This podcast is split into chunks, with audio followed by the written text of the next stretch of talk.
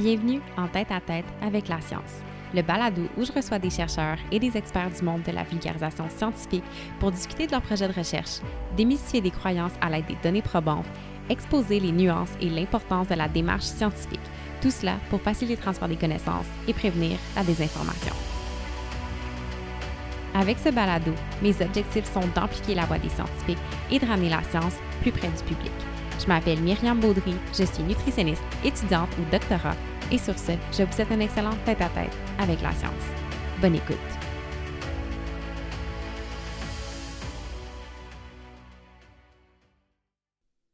Bienvenue à ce 16e épisode du Balado où j'ai eu le grand plaisir de m'entretenir avec Dr Marie-Lou Ouellette, chercheuse postdoctorale à l'Université du Québec à Trois-Rivières où elle a également obtenu son doctorat en psychologie. Elle travaille actuellement dans le groupe de recherche transdisciplinaire des troubles du comportement alimentaire et aujourd'hui, on va beaucoup discuter de comment se passe la recherche dans ce domaine. On aborde notamment les travaux qu'elle a effectués durant son doctorat portant sur la pratique d'activité physique au sein du processus de rétablissement des troubles alimentaires. Marie-Lou est aussi très créative et généreuse de son temps en s'impliquant à faire de la sensibilisation et à vulgariser la science des troubles alimentaires sur les réseaux sociaux, dont TikTok et Instagram, dont on discutera aussi dans l'épisode. À noter que les troubles alimentaires et les comportements qui y sont associés peuvent être des sujets sensibles qui ne conviennent pas à tous, alors soyez avertis et n'hésitez surtout pas à aller chercher de l'aide. Sans plus attendre, je vous laisse apprécier cette discussion avec une scientifique à la fois bienveillante et rigoureuse. Bonne écoute. Donc, c'est parti. Bon, bon après-midi. Marilou, comment ça va? Ça va super bien. Est-ce que ça va bien toi aussi? Oui, ça va très bien. Jour de tempête aujourd'hui, mais je pense que je suis bien à l'intérieur en ce moment euh, à me préparer à avoir une euh, discussion qui, je pense, va être très, très intéressante sur un sujet qui, qui, est assez proche de, de, ma profession. On va parler euh, des travaux que tu fais dans le domaine des troubles alimentaires. C'est ça, j'avais très, très hâte de discuter avec toi. J'ai appris quand même durant mon bac, puis en faisant de la formation, après des notions plus cliniques par rapport aux troubles alimentaires, mais là, de discuter avec toi comment se fait la recherche dans le domaine et tout ça, je pense que ça va être euh, très enrichissant. Donc, euh, en commençant, j'aimerais te demander de me parler un peu de ton parcours, de ce qui t'a amené euh, à aller étudier en psychologie, à faire de la recherche plutôt que le DIPSY, je crois, qui est comme le parcours plus clinique, mmh pour ensuite poursuivre justement à faire de la recherche dans le domaine des troubles alimentaires. Donc, tant, ça peut être tant d'un point de vue professionnel que personnel ce, qui t'a amené là, mais quelle est la, la petite histoire de Marie-Lou Ouellette en recherche? Mmh. Ah, ben merci beaucoup pour cette introduction-là. Je suis vraiment contente d'être là pour jaser de troubles des conduites alimentaires avec toi. Puis je dirais, en fait, pour jaser d'attitudes et comportements alimentaires en général. Euh, et peut-être que ça va, ça va s'asseoir, ce concept-là, de façon plus claire pour les gens au fur et à mesure mmh qu'on va discuter, euh, toi et moi, ensemble. Euh, mais en fait, bon, moi, j'ai eu, j'ai eu une, partie de ma vie, tu me dis, bon, au niveau personnel, au niveau professionnel, euh, j'ai longtemps hésité à parler de, de, de ça à haute voix, euh, parce que c'est comme si j'ai toujours eu une espèce de, de, blocage euh, par rapport à ça. Par contre, dans ma vie, j'ai vécu cette problématique-là. Et euh, je trouve important de le dire aujourd'hui parce que j'ai un recul depuis euh, près de 12 ans aujourd'hui euh, dans mon domaine. Puis, c'est quelque chose qui a fini par faire du sens avec pourquoi j'ai choisi de faire ce que je fais aujourd'hui. Et la recherche de sens, quand on parle de troubles des conduites alimentaires, c'est extrêmement important c'est central parce que les troubles alimentaires, c'est une perte de sens de vie, euh, généralement. Donc, euh, tu vas voir, ça va faire du sens avec euh, mm-hmm. ce quoi on va aborder probablement aujourd'hui. Et donc, en raison de ce vécu-là personnel, ben, j'ai toujours voulu comprendre comment fonctionne le cerveau humain, comment ça fonctionne la psycho.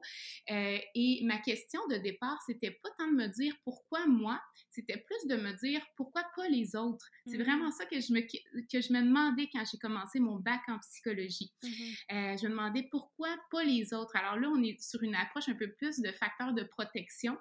Et donc, j'ai fait mon bac euh, en psycho avec un, background de, sciences humaines euh, au collège. Là, euh, au cégep. Et donc, euh, je me suis inscrite au baccalauréat en psychologie. J'ai fait ce, cursus-là. Puis ensuite, ben, j'ai dû choisir est-ce que je fais un cursus, c'est comme un Y, là.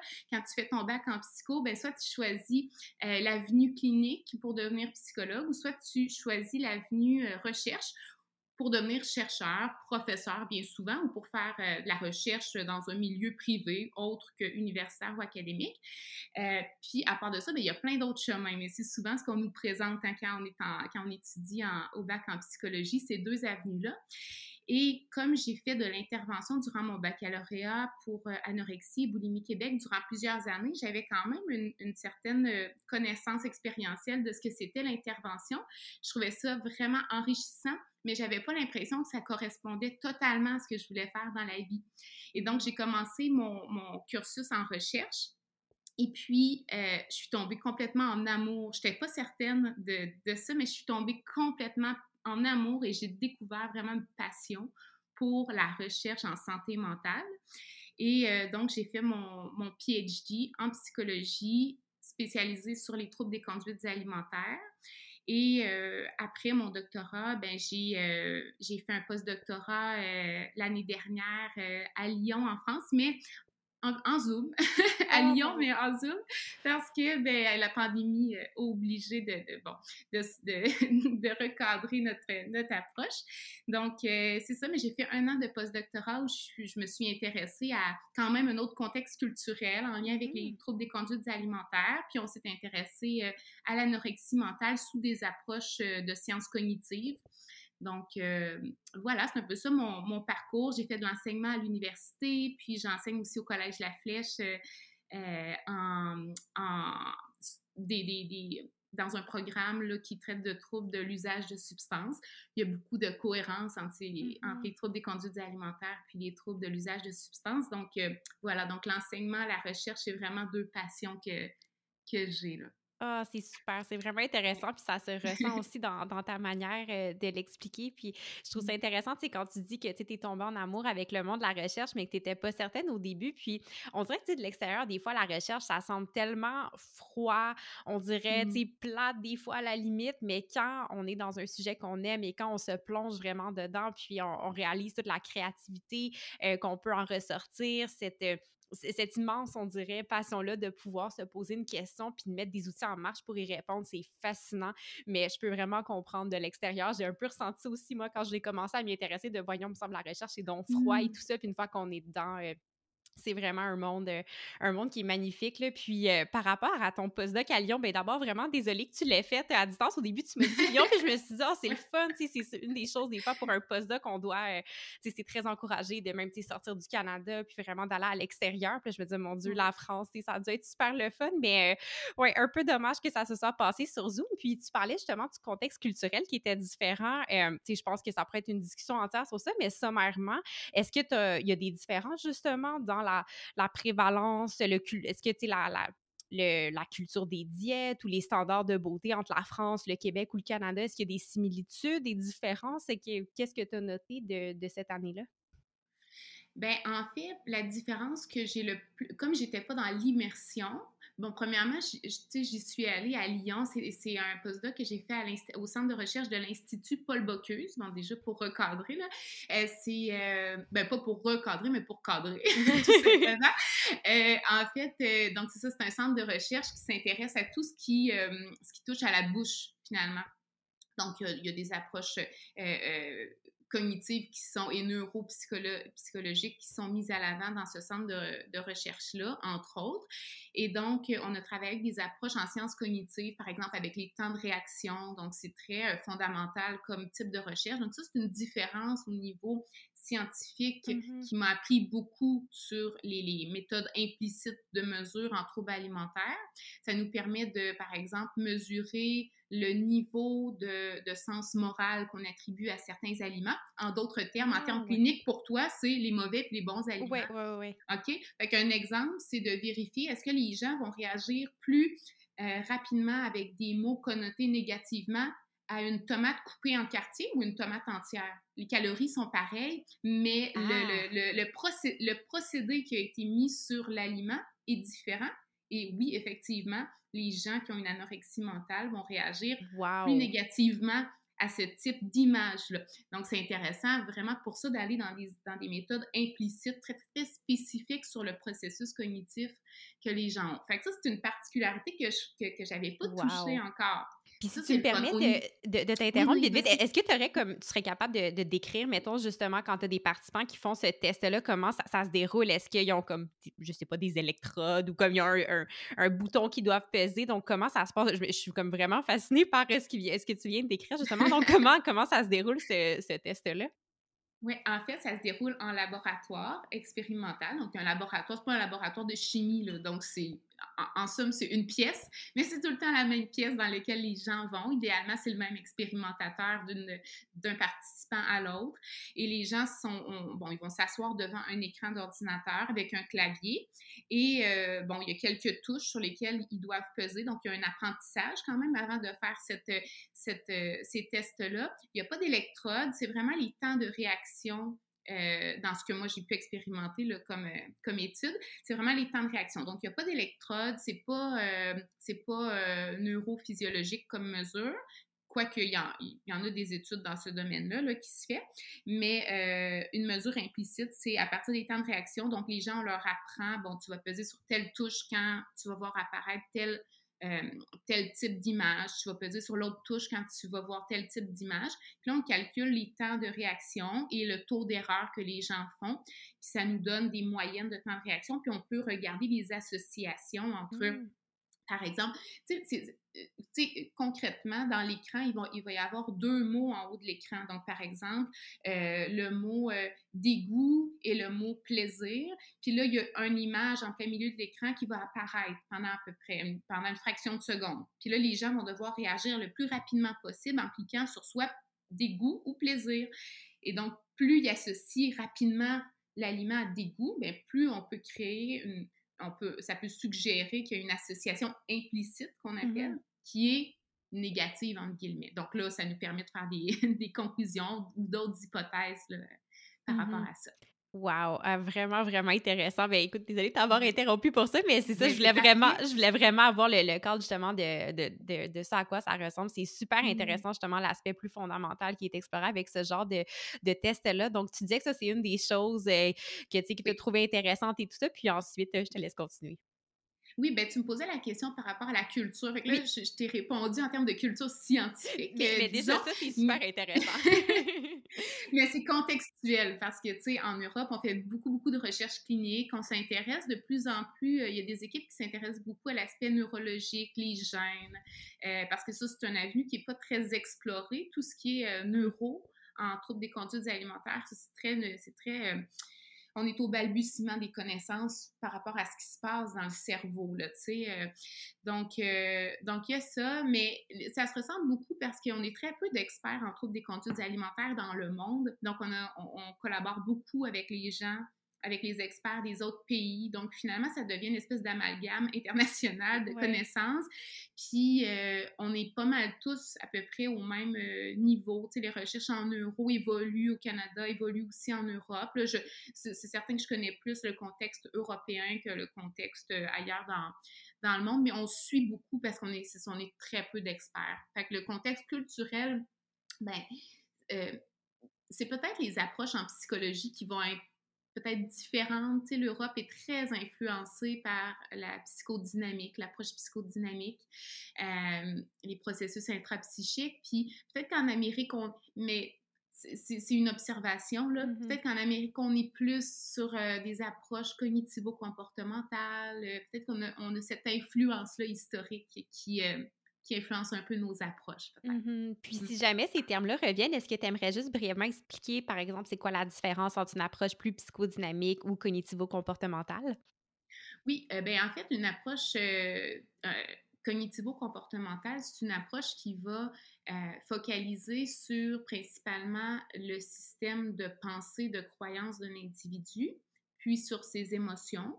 Et donc, il va y avoir un... souvent, tu sais, euh, quand on parle, ben, il faut, distinguer la thérapie et l'approche. La thérapie cognitivo-comportementale, c'est souvent une approche qui est limitée dans le temps, 10, 15 séances, où là, il va y avoir un objectif assez précis. C'est souvent ce qui est utilisé quand on parle de, de de troubles du sommeil ou quand on parle Mmh d'anxiété, c'est des approches qui fonctionnent bien euh, parce que là, on est en train, tu sais, c'est des approches qui vont travailler sur les associations entre certaines choses. Par exemple, tu as un trouble du sommeil, ben euh, tu vas travailler à diminuer l'anxiété associée à ton lit.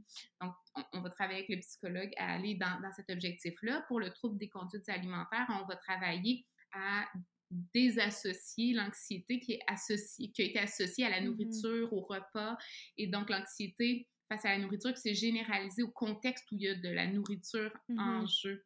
La psychodynamique, ça travaille plus sur les processus intrapsychiques. Donc, on va travailler sur les mécanismes de défense, par exemple, des gens. On va aller travailler euh, sur les blessures qu'il y a eu euh, dans la vie de la personne, etc. ah, ben, c'est super, euh, c'est intéressant, puis c'est bon à savoir parce que ça peut être des termes qu'on entend des fois, mais de savoir un peu justement de, de, quoi il en retourne, tu l'as bien expliqué. donc, c'est super intéressant pour euh, ton parcours et tout ça. Puis si on fait un petit pas en arrière et qu'on revient euh, à, ce, sur quoi tu as travaillé pendant ton doctorat, j'ai regardé ta, ta, thèse un petit peu en préparant l'épisode. ben écoute, je me, je la regardais, puis je me dis, moi, je suis au début de mon doctorat, puis je me dis, bon, ça, ça je pense qu'on passe tellement d'heures à travailler sur ça que de savoir qu'il y a des gens qui la consultent après, euh, tu sais, ton, travail a servi à, quelque chose. Puis j'ai trouvé ça intéressant, justement. Euh, tu t'es pensé sur euh, ce qui est l'exercice physique excessif. Donc, si tu veux faire un petit retour en arrière puis nous parler de ce sur quoi tu as travaillé pendant ton doctorat, quelle méthodologie tu as utilisée pour étudier cette question-là concernant les troubles alimentaires. Bien, en fait, euh, dans cette thèse-là, je me suis, comme tu dis, intéressée à l'exercice physique dans l'anorexie mentale et la boulimie. Donc, tu sais, classiquement, l'exercice physique dans les troubles des conduites alimentaires, c'est euh, considéré comme étant un symptôme. Plus précisément, c'est considéré comme étant un comportement compensatoire inapproprié, comme par exemple euh, jeûner ou bon, les vomissements provoqués, par exemple. Parenthèse, là, je, nomme ces, comportements compensatoires inappropriés-là, mais c'est recommandé quand on est dans une, par exemple, sur euh, TikTok ou sur les réseaux sociaux, de ne pas trop parler de ces, euh, euh, comportements-là précis, parce que plus on éloigne la personne de cette connaissance-là, hein, on, on, plus tard dans la vie de la personne, elle va apprendre quels sont les moyens pour euh, perdre du poids, ben, plus on va protéger la personne. Là, je le dis parce que c'est plus niché dans, dans, ton podcast, là, évidemment. Mais mm-hmm. euh, bref, donc ça sert, euh, ça sert à ça, l'exercice physique dans les troubles du comportement alimentaire, classiquement dans notre compréhension qu'on a actuellement de ça. Et moi, je me suis posé la question, est-ce qu'il n'y aurait pas une part identitaire associée à l'exercice physique? Qu'on est en train de mettre de côté, puis qui serait importante dans le traitement quand on, prend en charge quelqu'un qui a un trouble des conduites alimentaires. Un peu comme quand je disais tantôt, tu sais, moi j'en ai vécu, donc ça, j'ai dû refaire un sens avec ma vie. Et quand mm-hmm. il y a un trouble alimentaire dans la vie d'une personne, en anorexie mentale et en boulimie, je vais me concentrer là-dessus parce que c'était ça l'objet de, de ma thèse, mais souvent c'est que l'identité est complètement influencée par l'apparence physique, et le contrôle alimentaire. Il n'y a plus rien d'autre qui compte dans la vie de la personne. Il n'y a plus rien d'autre qui est important. Donc, tous les petits succès, tous les, tous les, tous les échecs dans le, dans le domaine, dans la sphère alimentaire et corporelle, va avoir un grand, grand, grand impact sur l'estime globale de la personne, sur son identité. Mm-hmm. Donc, il n'y a plus rien qui compte.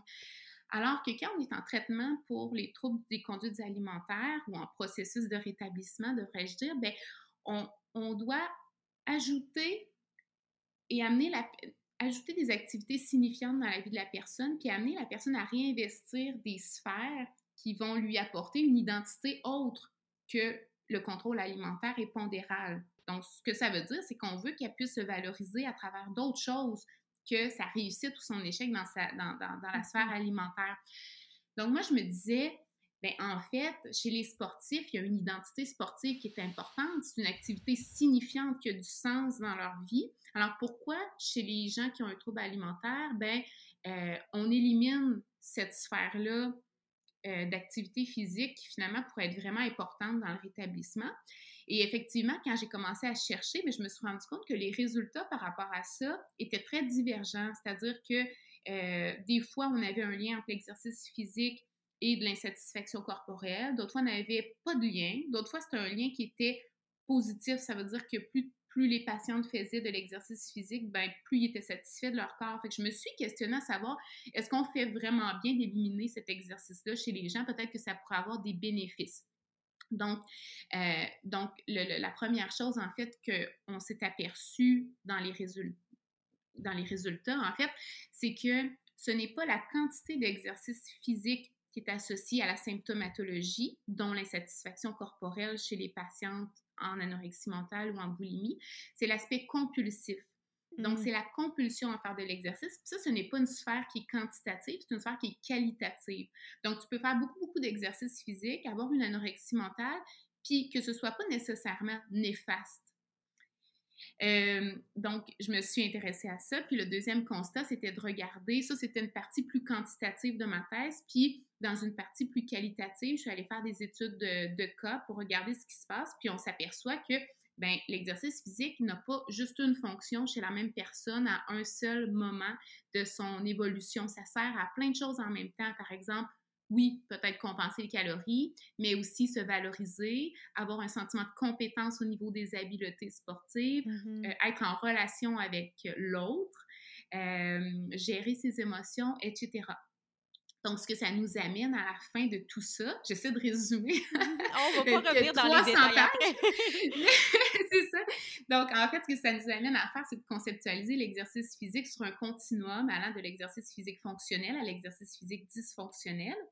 Et la recommandation qui découle de la recommandation principale, c'est quand ben, l'état physique hein, de, et psychologique du patient ou de la patiente le permet, bien, de conserver l'exercice physique dans, dans, mm-hmm. bon, dans les activités de la personne, mais de travailler à modifier les motifs derrière l'exercice physique qui est peut-être devenu dysfonctionnel. Donc, euh, voilà. en gros, c'est ça. Ah, mais c'est super, euh, vraiment, vraiment fascinant. Puis tu as fait un excellent travail de tout résumé, mais c'est ça, on va pouvoir revenir dans les, certains des, petits détails pour élaborer un, peu plus et tout ça. Puis d'abord, ma, première question pour toi, euh, quand tu disais justement que quand tu as commencé à chercher dans la littérature, les résultats étaient divergents au niveau du lien entre la pratique d'activité physique et euh, l'insatisfaction corporelle, ça, est-ce que c'était déjà dans des populations de gens qui vivent avec des troubles alimentaires et non des populations? OK, donc c'est ça, des, populations qui vivent déjà avec des, troubles alimentaires. Puis, est-ce qu'il y a une différence de façon générale entre, si on regarde juste anorexie et boulimie quand ils sont séparés ou souvent c'est mis ensemble? Est-ce que je, je, connais grosso modo les, les, les deux psychopathologies, mais est-ce qu'elles sont souvent combinées ensemble dans les études ou c'est regardé parce que la boulimie a une tendance plus compensatoire habituellement. Donc là, je me demande, est-ce que l'activité physique pourrait être davantage euh, associée à l'insatisfaction corporelle, étant donné que c'est plus utilisé comme méthode compensatoire?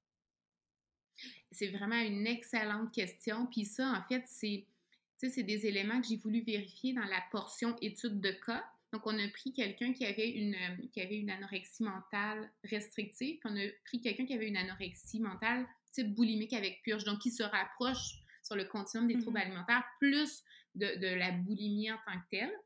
Et euh, c'est vraiment intéressant parce que dans les études qu'on a recensées, c'est ça qui se passe, c'est que c'est un biais vraiment important dans l'étude de l'exercice physique en troubles du comportement alimentaire, c'est qu'on mélange mm. toutes les populations, ou bien on prend seulement les, anorexie, les, gens qui ont une anorexie mentale de type restrictive. Donc là, c'est sûr qu'on c'est plus intéressant parce qu'on vise une population plus spécifique. Puis tu as raison de dire, ben, c'est des psychopathologies qui ont des, qui ont, qui ont, des particularités qui sont... Il y a beaucoup de particularités qui se ressemblent, mais il y en a beaucoup aussi qui sont divergentes. Mm-hmm. Donc, effectivement, quand on est avec une personne, quand, quand c'est pas nécessairement la thèse qui a, qui a démontré ça, mais c'est plus les, les, lectures puis la recension de la, de la littérature. Mais effectivement, quand on est avec des formes plus de type boulimique ou boulimique ou anorexie boulimie avec purge, on va avoir plus des fonctions de comportement compensatoire inapproprié. Mm-hmm. Quand on est avec des gens qui ont une anorexie mentale, plus on s'en va plus vers la restriction, le presque peu réduire, mais on va avoir des gens qui vont faire de l'exercice pour se permettre de manger, par exemple. Mm. Fait que là, on appelle ça des comportements, euh, des comportements inappropriés, mais pas compensatoires. Mm. C'est-à-dire que la personne peut se dire, euh, ben moi, si euh, aujourd'hui, j'ai pas fait mon deux heures de jogging, ben je, je, je, vais me sentir bien trop coupable de manger pour le souper, de manger même juste une petite chose, une petite collation, un fruit, peu importe. alors ça, ça, c'est comme si, euh, tu sais, c'est l'idée de mériter sa nourriture. Donc, mm-hmm. si je ne si je bouge pas, ben je peux pas manger, je peux pas me permettre de manger. Fait que ça, on voit ça dans, dans les types plus restrictifs. Mm-hmm. Et euh, voilà, c'est exactement ce que tu dis. Il y a ces, différences-là entre les différents troubles. Ouais. Puis on n'a rien sur euh, l'hyperphagie boulimique. Et ça, c'est très dommage. Puis j'ai, pas intégré cette problématique-là dans la thèse parce qu'il n'y a rien, puis c'est trop, ça devient trop euh, large. Bon, déjà, déjà qu'il y, a, il y a beaucoup trop de pages dans cette thèse-là. Il a fallu que j'y passe 20 ans.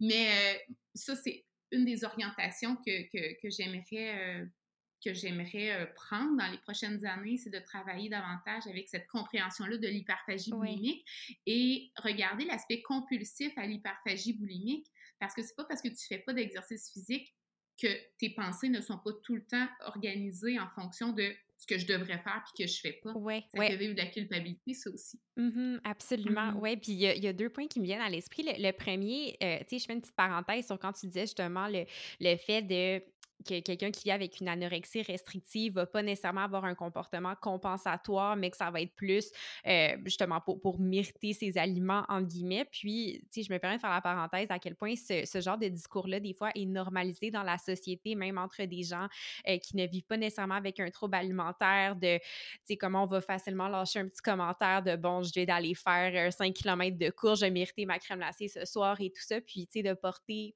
je pense qu'il faut être un peu plus sensibilisé sur euh, les racines plus problématiques que ce genre de propos-là peuvent euh, avoir. Puis, euh, tu sais, c'est des choses que je te vois faire de la sensibilisation sur TikTok. On va pas y mmh. revenir, mais tu sais, te l'entendre me le mentionner me fait vraiment penser justement à quel point c'est des propos qui sont normalisés, qui devraient pas l'être, parce que ultimement, c'est un comportement qui est problématique.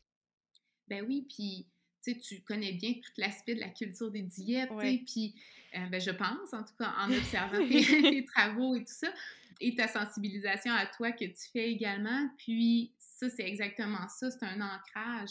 Euh, tu sais, la culture des diètes, puis euh, l'espèce de, toutes les phrases là, implicites qu'on dit sans, sans, vraiment se rendre compte de l'implication que ça a, ça, on enregistre comme enfant, comme jeune, ces phrases-là, dire, euh, euh, tu sais, entendre euh, un adulte, quand on est enfant, dire à la table Oh boy, j'ai bien trop mangé, il va falloir que j'aille courir demain, ou mm Eh boy, je mange pas pendant deux semaines.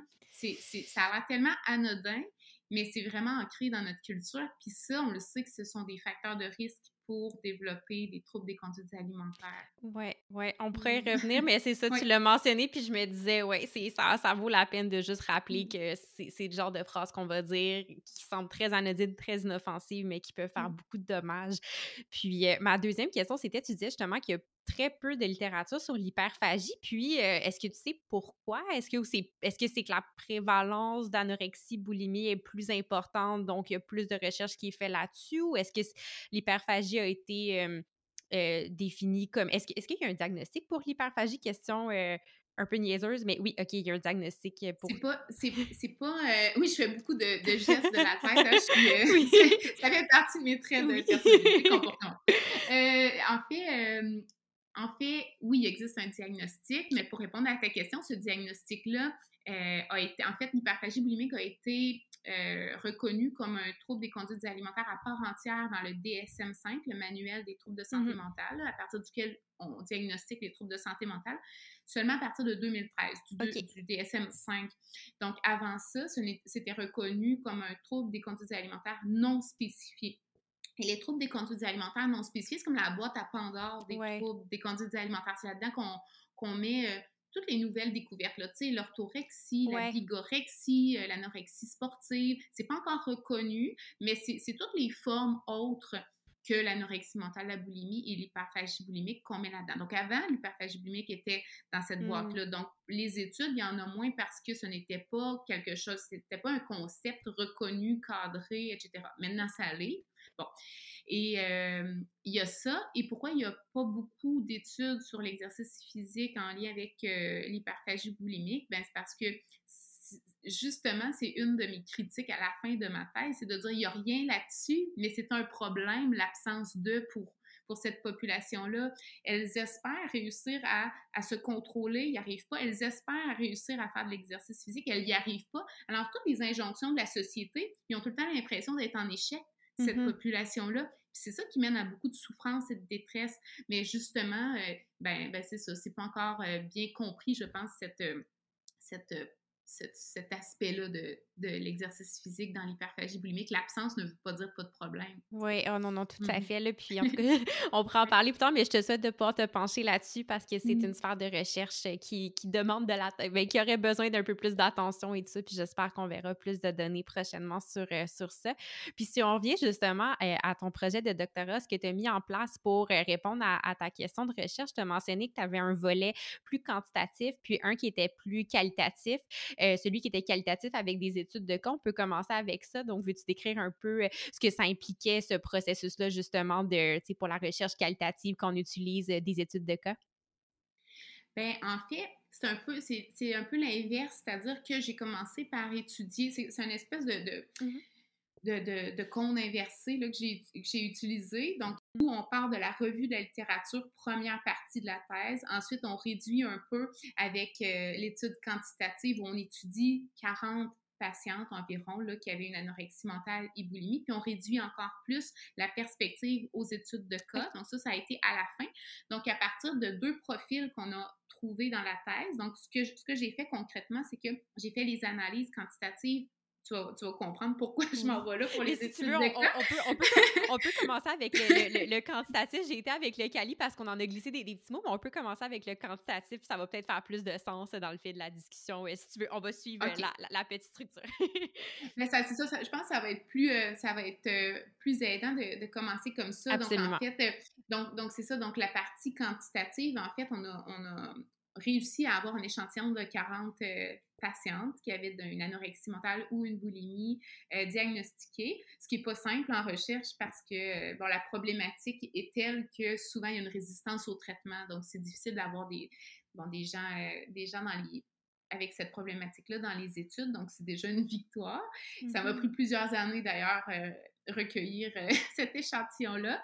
Et donc, on a regardé, on a fait les analyses deux fois, donc d'une part en considérant l'exercice physique seulement dans son aspect quantitatif, donc la quantité d'exercice, donc intensité, durée, fréquence. Puis on a fait les analyses une seconde fois, mais en considérant l'exercice physique seulement dans sa portion compulsive, donc le besoin de faire de l'exercice, l'espèce de pulsion, euh, l'obligation à faire de l'exercice, le sentiment de culpabilité très fort si je ne suis pas capable de faire de l'exercice. Donc ça, c'est la portion compulsive qui peut s'apparenter à la dépendance à l'exercice, si on veut avoir un comparatif. Et ce qu'on s'est aperçu, c'est qu'on on, a eu pas les mêmes résultats en fonction de la façon dont on, a conceptualisé l'exercice physique.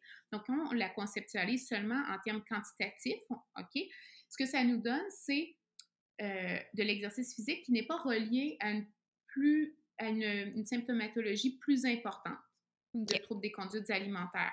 Ce que ça nous donne, c'est des corrélations avec un sentiment de compétence relié aux habiletés physiques qui est plus importante. Donc, une identité sportive. Donc, ça veut dire, moi, quand je fais du sport et que mon corps me sert à quelque chose dans sa fonctionnalité, ben ça, c'est relié à la quantité d'exercice physique.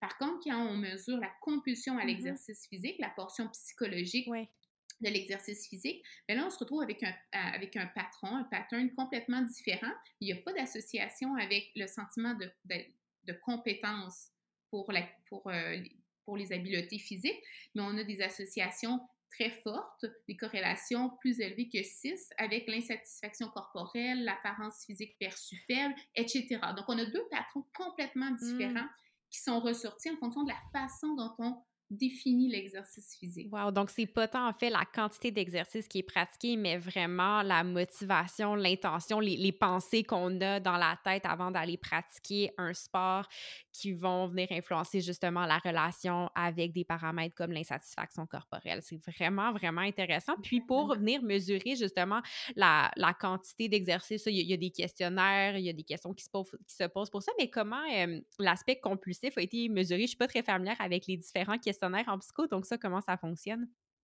Bien, en fait, on a utilisé un questionnaire psychométrique. En fait, moi, je suis allée euh, chercher des données dans euh, une banque de données, la banque de données du groupe de recherche euh, Loricard, qui mm-hmm. est récoltée à partir notamment des, des, des données qu'on récolte au programme ILORICAN, qui est un programme transdisciplinaire pour les troubles du comportement alimentaire. Et dans ce programme-là, on fait passer une batterie de questionnaires psychométriques et d'autres mesures euh, issues de, par exemple, la réalité virtuelle. On pourra en reparler tantôt si ça t'intéresse. Mm-hmm. Et euh, donc, ce qu'on utilise comme questionnaire psychométrique pour l'exercice physique, c'est euh, le Exercise and Eating Disorder. C'est un questionnaire psychométrique, une batterie de tests avec une échelle de Likert, c'est-à-dire une échelle de réponse allant de jamais à toujours.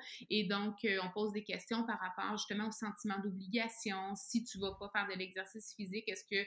Euh, tu as tendance à te sentir anxieux, etc.? Est-ce que tu fais de l'exercice pour gérer tes émotions? Euh, tout ça. Puis la quantité d'exercice physique aussi, on le mesure à partir d'une mesure auto-rapportée. C'est un biais dans les études d'avoir des mesures mm-hmm. auto-rapportées parce que idéalement, ce qu'on veut, c'est de mesurer objectivement la quantité d'exercice physique. Donc, dans d'autres euh, travaux de recherche, bien, on va utiliser par exemple un accéléromètre. Où on va, on va, on va utiliser des outils qu'on appelle plus objectifs. Là, ici, ben, c'est une quantité d'exercice physique auto-rapporté. Il peut y mm-hmm. avoir des biais qui sont associés à ça, des biais associés à la mémoire, donc mm-hmm. la mémoire de rappel. Combien de fois j'en ai vraiment fait? Bon, je ne sais plus vraiment, surtout quand c'est compulsif et qu'on en fait beaucoup, beaucoup. Des fois, on perd le compte.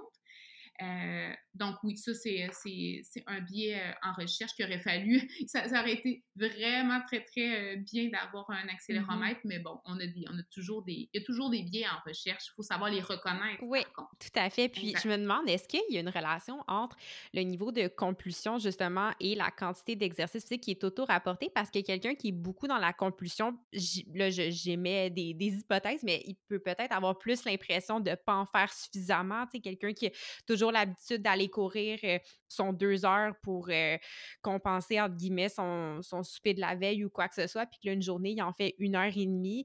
Euh, tu sais, cette personne-là, est-ce qu'elle pourrait avoir plus tendance à sous-estimer sa quantité d'activité physique par rapport à quelqu'un qui est plus, tu sais, qui en fait de manière plus fonctionnelle ou l'exercice physique rapporté va être plus représentatif? Je ne sais pas si ma, ma, question est mmh. claire. Je, je, me, pose la question comme ça. C'est une réflexion. Ouais. C'est plus une, une réflexion. Ben, en fait, dépendamment des études, la quantité d'exercice va être corrélée à la compulsion.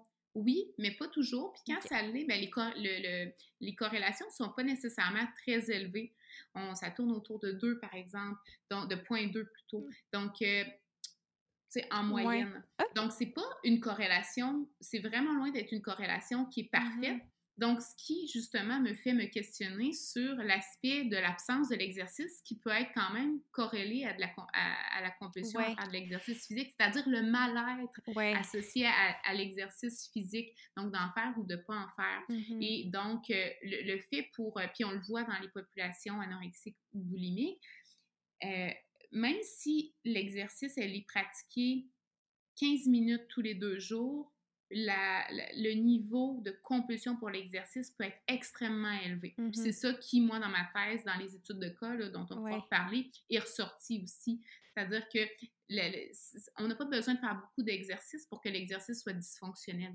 Mmh OK. Non, je comprends vraiment. Euh, ouais, c'est assez fascinant comme concept, justement, que la, compulsion semble être une valeur qui est euh, ben, une variable, en fait, qui, pèse beaucoup dans, la balance euh, et, tout ça. Donc, OK, super intéressant pour. Une, une chose là-dessus qui est intéressante, c'est que c'est peut-être la chose qui distingue l'addiction au sport, qui est un autre trouble mmh de santé mentale, qui est autre chose. Donc, c'est peut-être ça qui distingue, en fait. C'est l'aspect compulsif, c'est peut-être pas ah, c'est peut-être pas l'addiction au sport qu'on voit dans les troubles du comportement alimentaire. Ça, c'est une réflexion qui a aussi quelle est la différence entre l'addiction au sport comme un trouble et le symptôme de compulsion mmh. à l'exercice qu'on voit dans les troubles des conduites alimentaires. Il y a peut-être des processus qui sont différents. Un des processus qui, euh, qui me saute aux yeux, moi, puis que j'aimerais aussi explorer, c'est la motivation.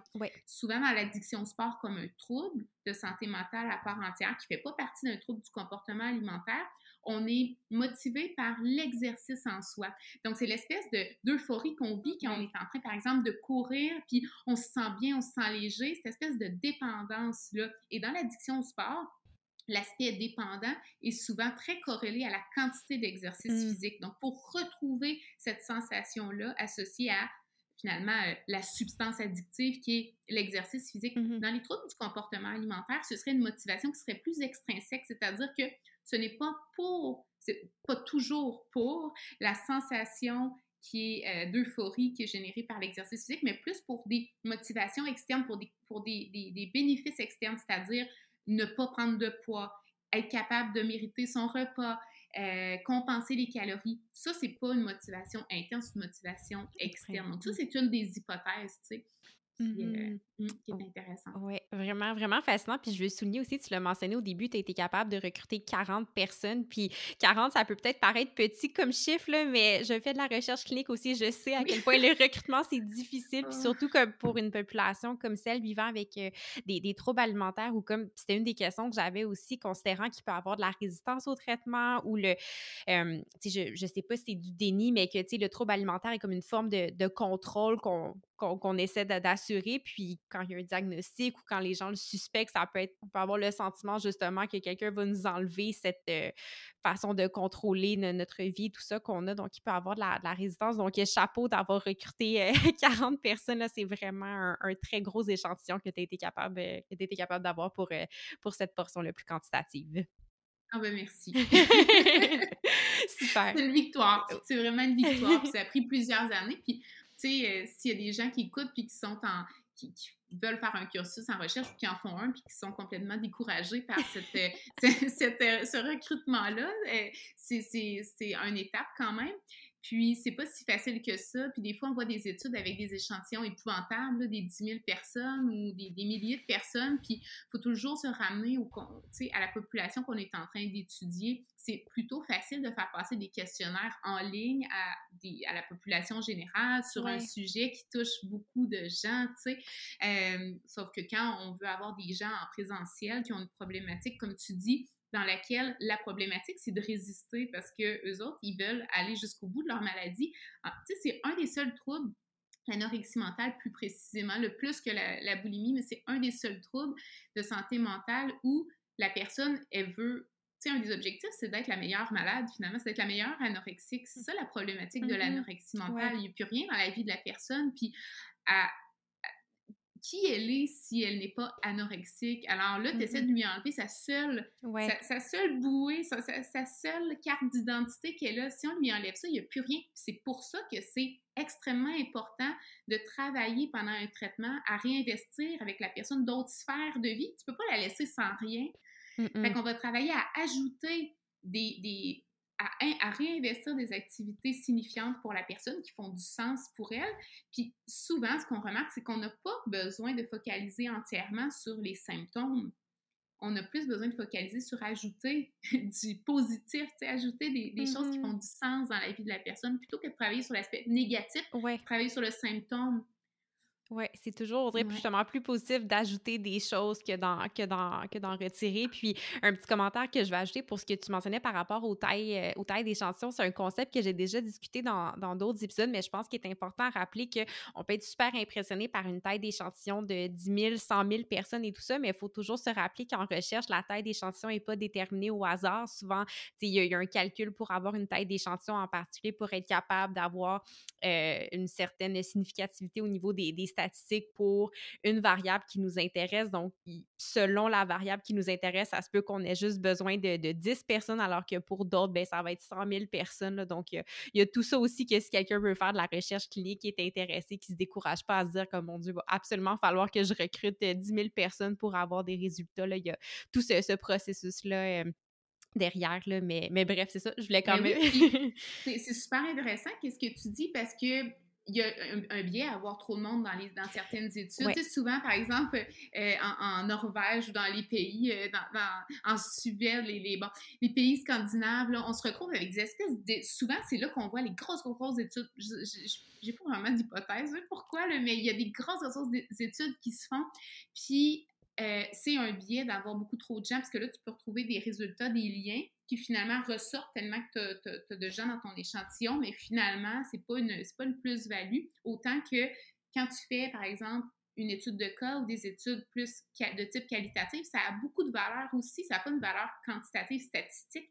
Ça a une valeur en recherche qui est vraiment importante. Puis des fois, quand on fait une étude où on n'a pas beaucoup de gens, mais c'est une étude qualitative, bien, la valeur, ce n'est pas justement une valeur de, une valeur de nombre, c'est une valeur de qualité. Mm-hmm. Et il y a beaucoup de gens qui pensent que la recherche qualitative, on fait ça juste quand on commence dans un nouveau domaine de recherche. C'est comme notre porte d'entrée. On va aller explorer, mais il y a tellement plus d'aspects positifs et de bénéfices à faire de la recherche qualitative que le simple fait de découvrir ou d'explorer un nouveau domaine de recherche. Fait que tout est relatif dépendamment du sujet qu'on veut étudier. Absolument. Puis, tu sais, c'est Mmh. intéressant ce que tu dis qu'une grosse taille d'échantillon, oui, c'est super intéressant en termes de, de puissance statistique, mais il faut aussi se rappeler que plus ta population est grande et plus tu risques d'avoir de l'hétérogénéité, alors que quand, par exemple, ta population de 40 personnes qui rencontrent certains critères spécifiques, ben les observations que tu vois, tu sais exactement à quelle population ils sont applicables. Donc, ça aussi, c'est...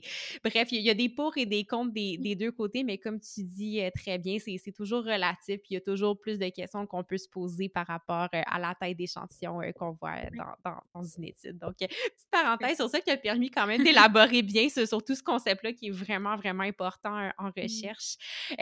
Donc, ça, c'était ça, c'était pour les questionnaires que tu avais fait, que tu avais fait au niveau de la quantité d'activité physique, de la compulsion et comment ça s'associe à certains traits de, pas, pas des traits de caractère, pas ça, mais des, des variables, en fait, comme l'insatisfaction corporelle. Donc, tu as nommé celle-là. Est-ce qu'il y en a d'autres, justement, avec lesquelles ça a été corrélé ou qui étaient observés? Mais en fait, moi, je me suis vraiment intéressée au profil de personne. J'en ai pas parlé au départ, ça peut être un petit peu mélangeant, mais en fait, je me suis intéressée aux variables dépendantes qui sont des variables associées aux perceptions du soi physique. Donc, dans les perceptions du soi physique, j'ai intégré deux concepts ensemble. Le concept de l'apparence physique qui inclut l'image corporelle, donc l'insatisfaction, la distorsion corporelle. Puis de l'autre côté, bien, on a les perceptions du soi physique qui appartiennent à l'identité du sportif dont je parlais, donc c'est-à-dire la perception de compétences euh, sportives, les habiletés sportives, euh, la perception de force physique, d'endurance, euh, etc. Donc, c'est deux espèces de, de, de de type de perception du soi physique qui ne vise pas à, à mesurer la même chose. D'un côté, avec les habiletés physiques, on a la fonctionnalité du corps, puis de l'autre côté, avec l'apparence, l'image corporelle, bien c'est ça, on a l'apparence physique Mm-hmm. des gens. Et puis ça, c'est deux concepts associés au corps qui sont différents et complémentaires. Donc, pour répondre à ta question, au niveau de, l'image corporelle, les aspects plus en lien avec la symptomatologie. On a mesuré l'image, l'insatisfaction corporelle, la distorsion corporelle, puis l'apparence physique. L'apparence physique, c'est quelque chose qui englobe l'image corporelle, mais qui est d'autre chose. Ça veut dire, est-ce que je me trouve beau? Est-ce que je me trouve attirant? Est-ce que je pense que les autres me trouvent beau? Ça n'a pas rapport avec l'insatisfaction de la, de la grosseur du corps, okay. de la distorsion corporelle. C'est d'autres choses. C'est plus en lien avec l'attractibilité dans mmh. ma thèse, euh, l'apparence physique. Mmh. OK, c'est super intéressant. Fait que vraiment un aspect plus au niveau euh, de l'apparence et l'autre plus au niveau des aspects fonctionnels du corps. Donc, est-ce que je me sens euh, euh, au niveau de la, de la, compétence, la force et tout ça. Puis après, tu disais un peu plus tôt que tu es arrivé, tu as identifié deux profils en particulier qui, là, ensuite t'ont amené aux études de cas. Est-ce que c'est bien ça? Oui, exactement. OK. Donc, on a, en fait, ce qu'on a voulu faire, excuse-moi, est-ce que je t'ai coupé? Oh non, non, pas, pas, pas, pas du tout. J'ai essayé de faire la, la, suite, puis je me dis, il me semble que là, après, dans sa, la forme qu'elle a décrite okay. tantôt, c'est là que ça amène. OK, merveilleux. Ben c'est ça, dans le fond, euh, juste, juste avant, je, je voudrais pas louper le, le, fait que dans les outils de mesure qu'on a utilisés, on avait des biais sur les questionnaires psychométriques, mais j'avais une grosse force dans les outils que j'ai utilisés dans la partie quantitative, c'est la réalité virtuelle. Oui, ben Donc, oui, en fait, vas-y, je voulais justement y revenir, ben, mais vas-y. ben, c'est parce qu'on travaille avec, je sais que tu veux parler des projets actuels, puis on travaille avec la réalité virtuelle, fait que mm -hmm. je pourrais t'en reparler un peu plus euh, profondément tantôt, mais en fait, la réalité virtuelle, elle nous a permis de, de, l'image corporelle, pas comme l'attractivité, donc est-ce que je pense que les autres me trouvent belle, comment moi je me, comment moi je me sens, si je me sens euh, attirant, etc.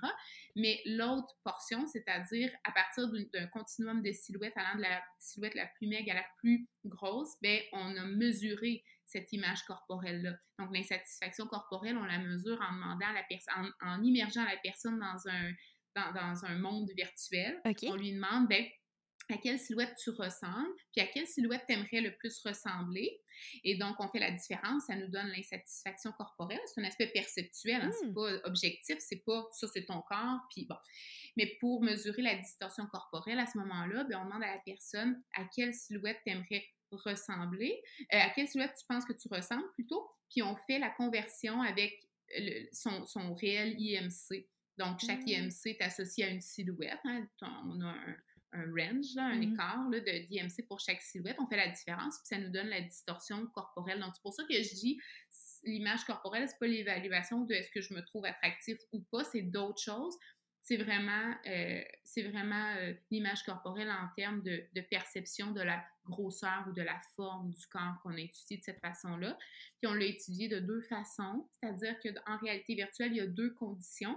Il y a la condition à la troisième personne et la condition à la première personne. À la troisième personne, la personne entre en réalité virtuelle puis elle voit le continuum de silhouette devant elle.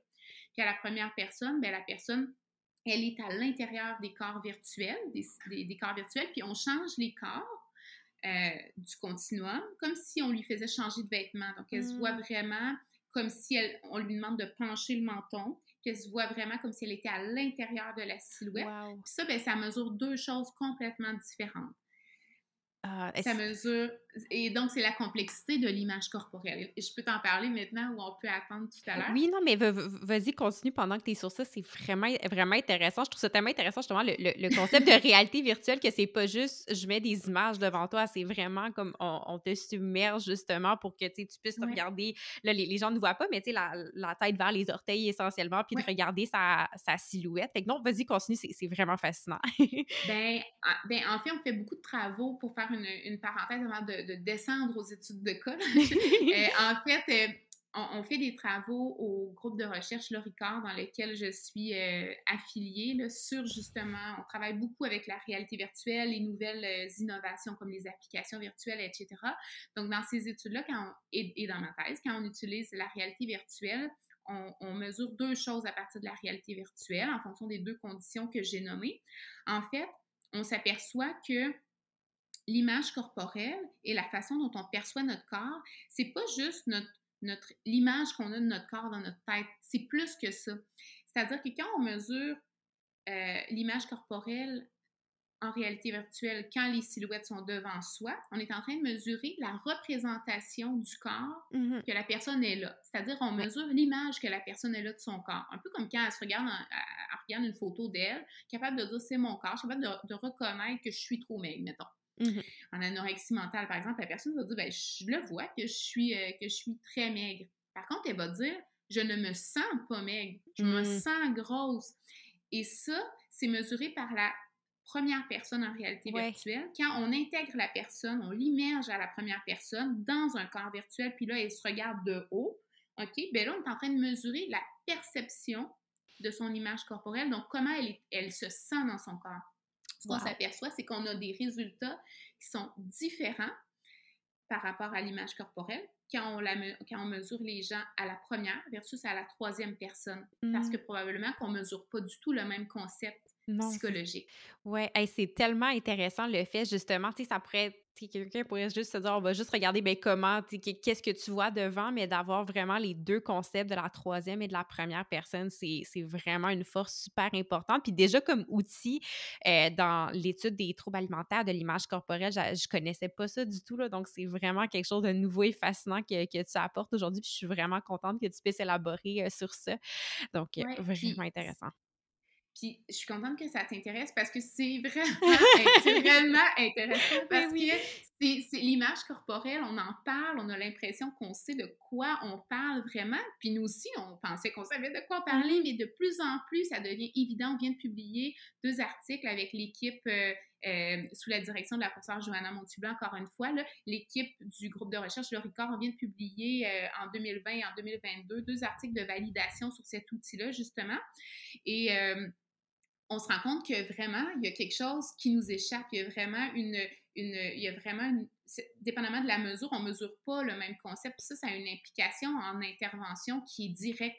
C'est-à-dire que si je t'explique un peu l'idée de, de, la perception du corps, quand je mesure le corps à la première personne, la personne va, se, va, va souvent surévaluer son poids corporel quand mm-hmm. elle est à l'intérieur des silhouettes versus quand elle se regarde de l'extérieur, quand elle regarde les corps de l'extérieur, quand elle est à, la troisième personne. ça, c'est important parce que quand on est en intervention, on peut pas faire des interventions à la troisième personne. On doit travailler la sensation corporelle, l'aspect proprioceptif.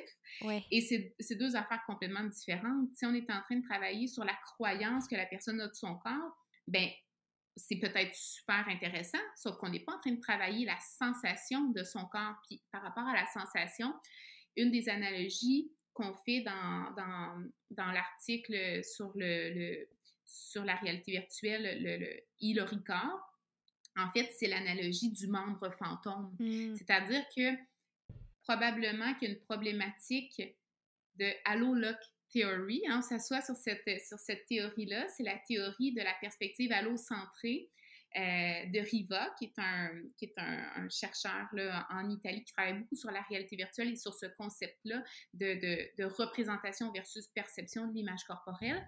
Et euh, donc, ça, ça, rejoint beaucoup nos travaux, cette, cette théorie-là. C'est-à-dire que cette théorie-là, ce qu'elle dit, c'est que les gens qui ont une anorexie mentale ou une boulimie, qui ont perdu beaucoup de poids, restent un peu pris avec un membre fantôme. C'est-à-dire mmh. que l'espèce de sensation d'avoir, euh, par exemple, un gros ventre alors qu'ils n'ont plus de ventre du tout, ils ont presque, tu sais, le ventre rentre par en dedans.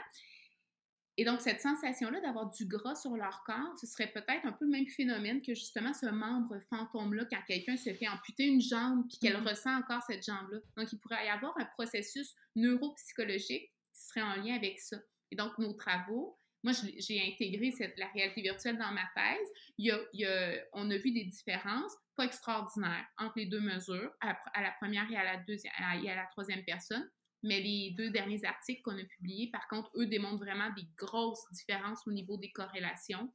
Et, euh, parce qu'on a des plus gros échantillons et bon, etc. Puis on n'est pas dans la même population non plus. Mm-hmm. Mais euh, c'est vraiment quelque chose qui est vraiment une, une, une façon de conceptualiser et de comprendre l'image corporelle qui va vraiment avoir des implications en intervention, puis comment on prend en charge cette image corporelle-là chez les gens qui ont des problématiques ou qui développent des problématiques mm-hmm. ou qui sont à risque. Oui, puis là, je m'avance mmh. peut-être un, peu plus, un peu trop loin pour ce qu'on sait, mais je pose la, question, est-ce que justement cette espèce de syndrome-là du membre fantôme d'une personne euh, qui a encore l'impression d'avoir un ventre et tout ça, euh, cette perception de soi-là, si elle est mal comprise ou que les interventions ne sont pas adaptées justement à ce concept-là, est-ce que ça peut... augmenter le, les chances de rechute, être une barrière au traitement? J'essaie de voir le, l'impact justement que ça peut avoir sur euh, la pratique clinique dans la prise en charge euh, des troubles alimentaires?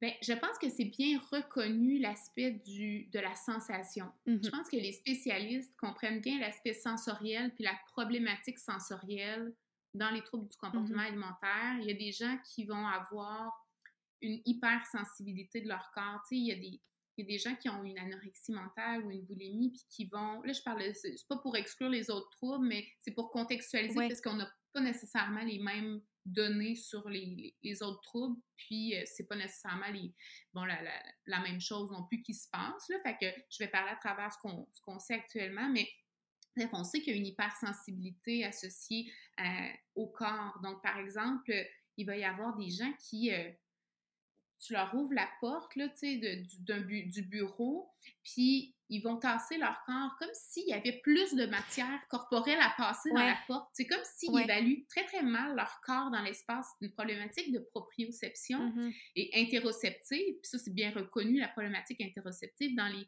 troubles des conduites alimentaires. Fait que ça, on le sait. Les, les, les spécialistes en troubles du comportement alimentaire comprennent bien l'aspect généralement sensoriel, mais on ne comprend pas jusqu'à présent très bien le processus neuropsychologique associé à, cette distorsion de l'image corporelle. OK. Ah, ah, c'est super intéressant. Puis je pense que la, réalité virtuelle, justement, depuis, est-ce que tu sais depuis quand c'est utilisé euh, pour euh, l'étude de, l'image corporelle? Et c'est sûr que j'imagine que ça se faisait peut-être pas en 1980 et tout ça, mais depuis quand, euh, depuis quand est-ce que c'est utilisé? Ben, si je me trompe pas, tu sais, euh, l'équipe de, de, Riva en Italie, il me semble que c'est depuis la, tu sais, juste avant les années 2000, autour des années 2000, fait que ça fait quand même un, tu sais, je dirais que la réalité virtuelle, bon, selon ce que, selon ma mémoire, là, mais la, réalité virtuelle en santé mentale, ça fait peut-être une vingtaine d'années, mais mm-hmm. c'est de plus en plus présent depuis peut-être euh, 5-6 années. Tu sais, je me Mhm. rappelle qu'au début de mon doctorat, tu sais, on travaillait avec la réalité virtuelle euh, au Loricard, mais euh, on n'entendait pas beaucoup parler de... On allait dans les congrès, par exemple, puis il n'y avait pas grand-chose en réalité virtuelle. Puis là, maintenant, tu sais, euh, avant, juste avant la pandémie, on était allé dans un congrès de psychiatrie en Europe, puis il y avait plein de, de, de, de, de- stands avec la réalité virtuelle, tu sais, pour les troubles de santé mentale, par exemple en schizophrénie, euh, Mhm. euh, dans les problématiques anxieuses, c'est beaucoup utilisé. Stéphane Bouchard, qui est un professeur en, en, euh, à l'université euh, euh, en Outaouais, à l'Université du Québec en Outaouais. Il est, il est professeur au département de psycho et de psychoéducation. Lui, il travaille beaucoup en troubles anxieux à partir, euh, Mhm. puis il travaille avec la réalité virtuelle. Donc, il y a, il y a- il y a beaucoup de gens qui travaillent avec, cette, avec ça. Et, et- et donc, c'est de plus en plus présent euh, Mhm. depuis, euh, je dirais peut-être euh, Cinq. les 5 ou les 10 ans. tu sais. Mhm. OK, ouais, c'est Si on revient 5 ou 10 ans avant, c'est de plus en plus euh, populaire, là, je Mhm. dirais.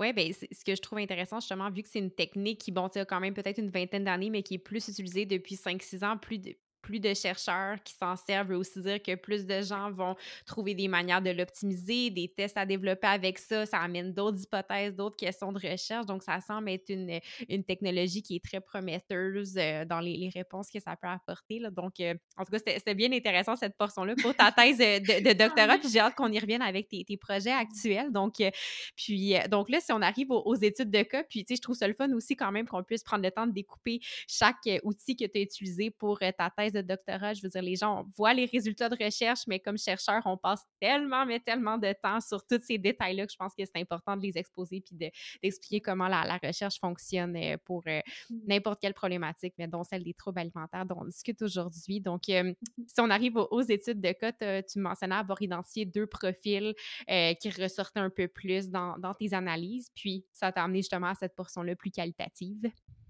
Oui, exactement. Donc, on a, en fait, ce qu'on a voulu euh, mettre en avant, c'est deux profils qui sont différents pour pouvoir euh, exemplifier ce qu'on avait trouvé dans la partie quantitative. Donc, on a, on a, on a pris deux patientes, dont une qui avait une forte identité sportive, qui avait une insatisfaction, une distorsion corporelle moyenne, puis on a pris une autre personne qui avait, euh, qui avait plus euh, euh, un profil euh, symptomatologique au niveau de l'image corporelle, mais qui avait qui, qui semblait pas avoir une très forte identité de sportive ou Ok. sentiment de compétence là, par rapport aux habiletés physiques. Et donc, euh, on a pu, bon, exemplifier ce qu'on a trouvé dans la partie euh, précédente. Ce que ça nous a apporté, cette portion-là de plus, c'est une compréhension sur les motifs principalement. Mhm. Donc, euh, c'est dans cette partie-là qu'on a pu explorer davantage à partir d'un carnet de suivi, hein, un journal de poche qu'on a analysé de ces deux patientes-là. On a pu faire ressortir le fait que ben, elles ne font pas de l'exercice physique juste pour compenser des calories ou pour se permettre de manger ou pour, ça permet aussi de gérer les émotions qui sont Mhm. plus difficiles, de gérer l'intensité des émotions. Donc, c'est une stratégie de coping qui est qui peut être efficace puis qui peut être tout à fait fonctionnelle. C'est pas nécessairement dysfonctionnel dans leur profil. Ça peut servir à être en relation avec l'autre, à se détendre, à dormir, euh, Mhm. etc. Donc, euh, c'est beaucoup plus compliqué que de juste mettre dans une catégorie l'exercice physique. Et c'est pour ça, justement, la pertinence à la fin de conceptualiser l'exercice physique sur un continuum qui va de l'exercice physique fonctionnel à dysfonctionnel, parce que finalement, ben, la personne, elle se balade un peu Oui. sur ce continuum-là. Elle n'est pas juste dans une catégorie. Puis ça, il faut, le faut, faut, le, faut bien le comprendre pour pouvoir, quand on intervient, euh, ben, être conscient que ça ne sert pas juste à une chose. Ce n'est pas juste un symptôme nécessairement. C'est peut-être même pas un symptôme pour cette personne-là. Donc, c'est de... Ça a mis en évidence toute la complexité Mhm. de la fonction de l'exercice physique, en fait, cette Mhm. portion-là. Mhm. Ah, c'est vraiment, vraiment fascinant. Puis, euh, tu sais, sou- souvent, on, a tendance, l'humain, on dirait à vouloir mettre des choses dans des, boîtes, c'est noir ou c'est blanc. Mais ce que tu dis euh, par rapport au. Tu sais, qu'il y a un, spectre, justement, que l'exercice peut être utilisé de façon très, très dysfonctionnelle, mais qu'en même temps, ça peut faire partie, justement, des, choses qui sont plus fonctionnelles, qui contribuent à investir, justement, dans d'autres sphères, puis de retirer l'activité physique. Tu j'imagine qu'une balance euh, à avoir entre les les bénéfices puis les désavantages de, ben, si on l'enlève, OK, peut-être que oui, on enlève un comportement compensatoire, mais à quel point est-ce qu'on vient peut-être enlever aussi une partie de la contribution de l'activité physique pour la sphère plus identitaire, qui est fonctionnelle, qui permet de bien se sentir et tout ça. Là. Donc, ça, ça ajoute une autre étape de complexité, mais je pense qu'il est super, super importante. Oui, puis on est au balbutiement de l'étude sur l'exercice physique. Fait que, tu sais, ma thèse, elle, elle, met en évidence la complexité. Puis, euh, bon, on est en train de comprendre un peu plus certaines choses. On peut émettre d'autres hypothèses, mais tu sais, on a besoin de travailler sur ce sujet-là pour vraiment bien comprendre mm-hmm. qu'est-ce que c'est, à quoi ça sert, est-ce que c'est toujours les mêmes résultats dépendamment du type de trouble du comportement alimentaire, comme tu disais tout à l'heure, où ça change, tu sais, d'avoir des études comparatives maintenant. Donc, mm-hmm. ça peut être intéressant. Euh, donc, voilà. Ah, super. Ben, écoute, si, je résume, je suis contente. On a passé un bon moment à vraiment tout décortiquer, tout le précieux travail que tu as fait pendant les, années de, ton doctorat.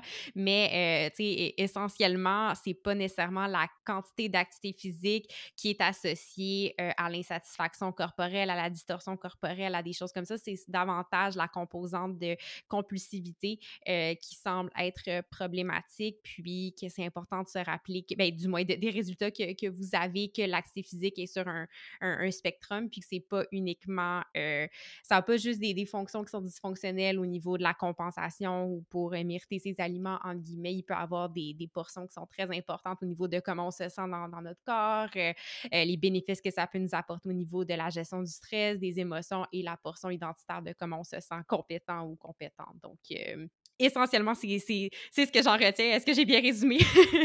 extrêmement bien résumé. Puis tout ça, ben, ça amène à des recommandations mm-hmm. qui sont, parce que les gens vont, la question pour terminer peut-être, la question que les gens vont poser, c'est, ben pour terminer, pas le podcast, mais pour terminer sur, ce que, sur ton beau résumé, en fait, les gens vont poser la question, mais là, comment on fait pour transférer d'un type d'exercice à l'autre? C'est de changer le motif, les croyances derrière, changer notre perception sur l'exercice physique que l'on fait et euh, travailler sur la gestion émotionnelle, trouver d'autres stratégies si c'est la seule stratégie pour la personne, s'autoriser des pauses. Puis je trouve ça important de le dire maintenant, mais de travailler un peu à l'image de l'alimentation intuitive, c'est-à-dire reconnecter avec nos sensations de, de physiologiques, mm-hmm. de douleur, de fatigue. Et ça, c'est vraiment un, pont avec l'alimentation intuitive. C'est-à-dire que les gens qui, ont, sont en exercice physique excessif puis qui ont une grande quantité d'exercice, ils peuvent s'entraîner même s'ils ont beaucoup de douleurs, même s'ils sont fatigués, ils ne peuvent pas s'empêcher. Puis notamment dans l'étude de cas que j'ai fait, ben, il y en avait une des deux, celle qui avait une identité plus sportive, qui avait une anorexie mentale plus, de type restrictif.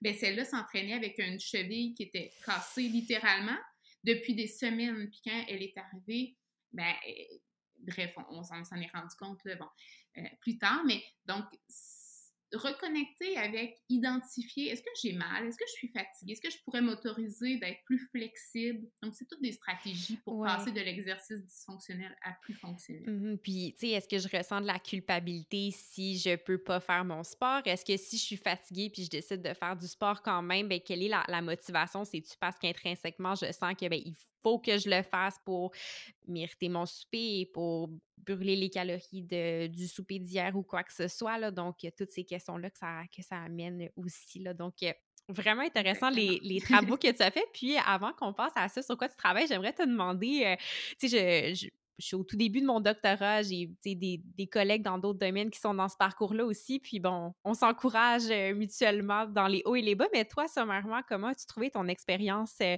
comme, euh, comme doctorante? Bien, tu, tu l'as bien résumé, c'est des hauts et des bas, au niveau de la motivation principalement, puis il y a toutes sortes de facteurs qui vont influencer comment on, dans, quel, dans quel, euh, sur quel, est-ce qu'on est sur la montagne ou on est dans, dans la rivière en bas, dans le fond du trou, tu sais? Puis c'est normal parce que c'est un processus qui est vraiment exigeant. Tu sais, il faut se dire que c'est normal, il y a pas j'ai jamais entendu dans tout mon parcours chez les professeurs, peu importe, j'ai jamais entendu quelqu'un dire mon parcours c'était que du rose, c'était beau, je réussissais, c'est ça la recherche.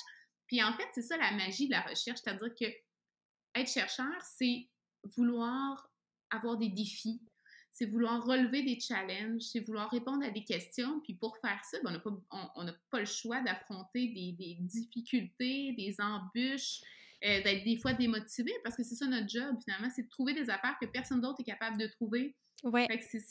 ça fait partie du travail. Puis je pense qu'une des façons d'aborder, je l'ai vécu comme exactement comme ça, c'est-à-dire il y avait des hauts, il y avait des bas. Euh, tu sais, euh, avoir 10 participantes un an plus tard pour réussir.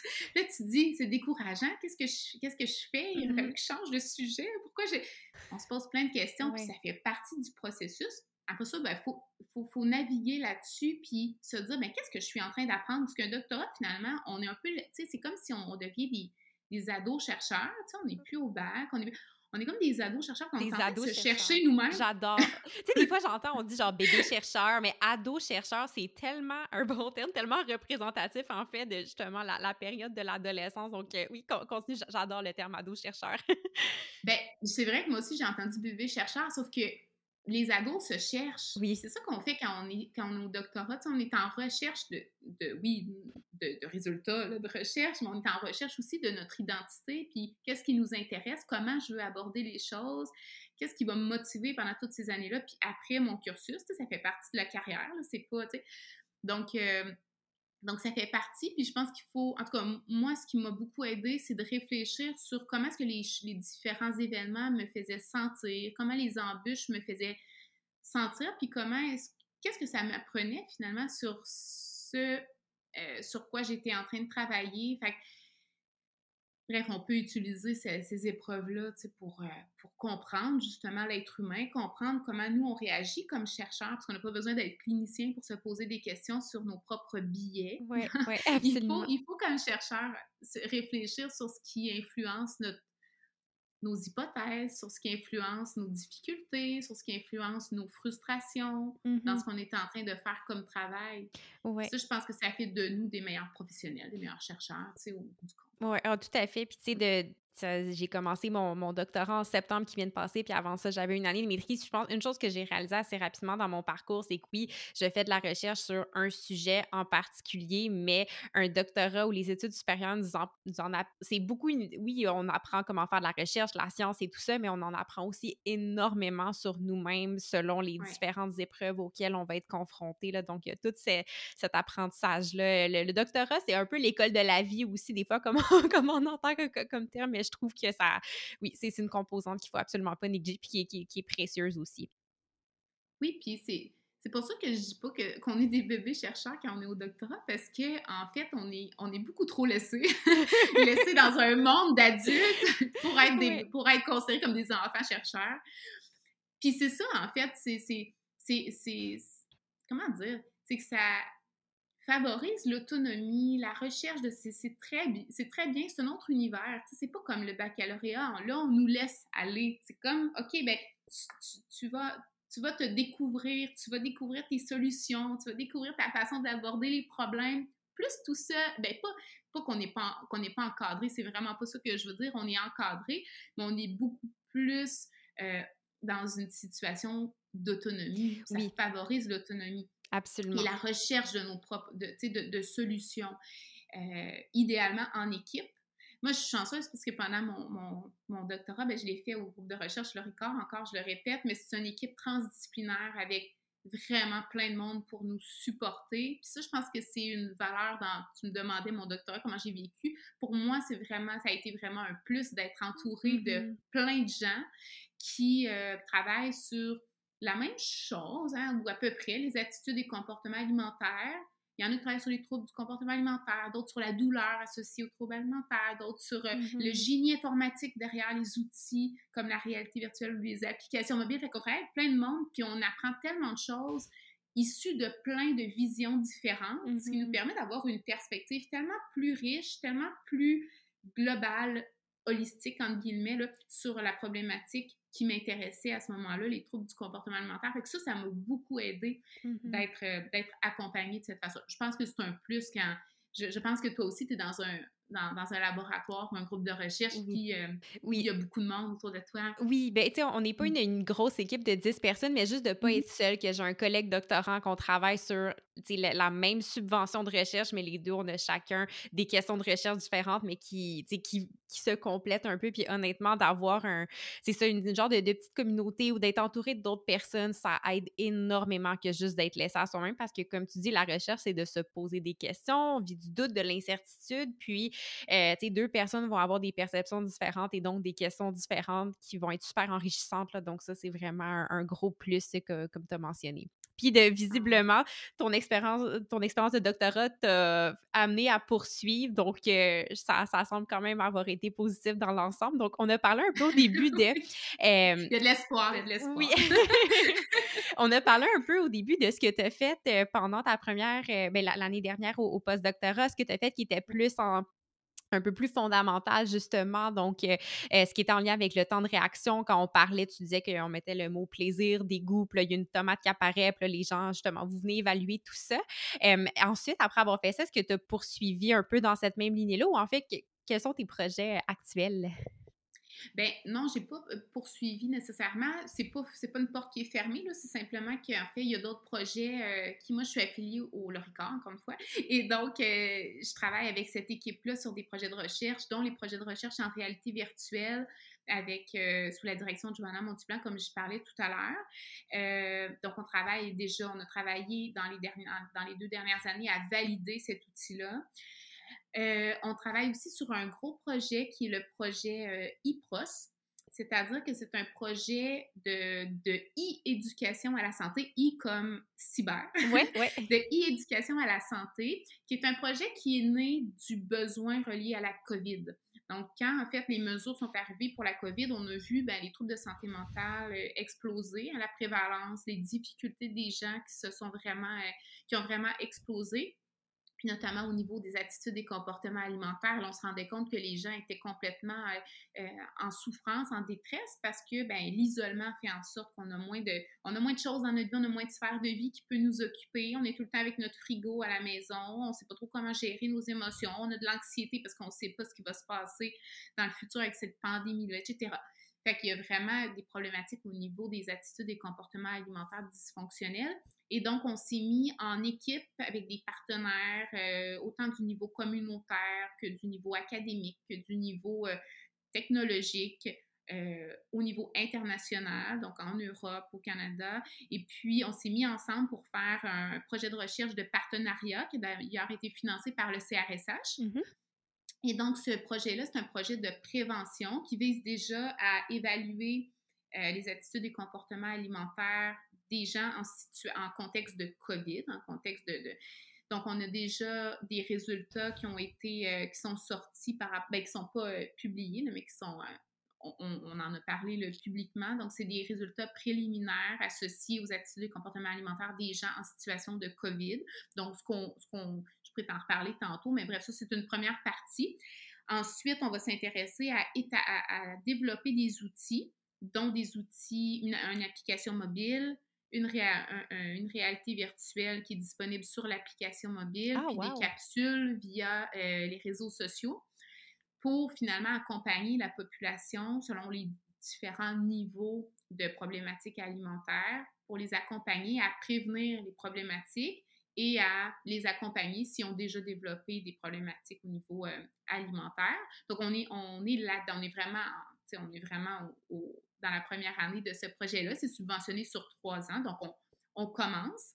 Et, euh, et, donc voilà, puis ça, c'est vraiment né du besoin associé à on doit intervenir en ligne parce qu'on ne peut plus rejoindre les gens. Les gens ne peuvent plus, ne peuvent plus venir nous voir euh, dans, mm-hmm. au programme là, euh, en personne. Et les gens ont des difficultés, il manque de services, il manque de ressources. Et donc, voilà, ça a été une, une solution qu'on a, qu'on a mis en place. Puis on travaille sur ce projet-là ce moment. Oui, puis tu sais, c'est utile que ce projet-là, oui, ait émergé pendant la COVID où le présentiel était, était très, très limité, mais je pense qu'en termes, ça, va être très périn dans le temps, puis ça va, j'imagine, aussi permettre de rejoindre plus de gens parce que vous êtes situé à un endroit, alors que là, quand c'est en ligne, ben j'imagine qu'il y a des gens de un peu partout qui peuvent avoir accès à, à, ces ressources-là. Puis, euh, c'est des articles que j'ai vus passer, puis quand j'ai regardé un peu la, la littérature, c'est assez flagrant, malheureusement, comment il y a eu une augmentation l'augmentation de la prévalence des attitudes, des, ben, des, troubles de, conduite alimentaire pendant la, la, pandémie, puis des, puis je me souviens plus, mon Dieu, c'est quoi la statistique exacte? C'est le groupe Équilibre qui l'avait partagé, mais je pense que c'était quelque chose comme une personne sur trois est plus préoccupée par son image corporelle qu'elle l'était avant la pandémie. Là. Donc, je pense qu'il y a vraiment un besoin qui est présent actuellement pour ça. Donc, les outils que vous allez développer, que vous êtes en train de, bâtir, je pense que ça va avoir des, retombées qui sont, qui sont très importantes. Puis, pour quel est un peu le, processus justement pour venir bâtir, déterminer quels sont les, besoins pour les capsules ou comment développer l'application? C'est vraiment, ça, ça, semble vraiment énorme comme, comme projet. Là. Donc, ouais, ouais, comment, comment ça fonctionne tout ça? je dirais que c'est un c'est un, projet qui, euh, qui est. C'est un, gros projet, mais en fait, il y a beaucoup de partenaires à l'intérieur. Donc, c'est un projet d'équipe. C'est pas un projet qu'on peut faire tout seul. C'est pour ça qu'on a une subvention qui s'appelle la subvention partenariat. Donc, c'est en équipe qu'on réussit à faire ce genre de, projet-là, ça, c'est sûr. Euh, le projet, il s'appelle le projet IPROS. C'est-à-dire que la première étape, c'est de mesurer les IPROS. Alors, PROS, c'est perception, relation, occupation et sensation. Ces quatre objets d'intervention en troubles du comportement mmh. alimentaire qui sont vraiment centrales. Par exemple, perception, ben, l'image corporelle, l'insatisfaction, etc. La perception de toi, quelle est ta, ta perception de, de, ta valeur personnelle, ton estime de soi, par exemple, en général, tout ça.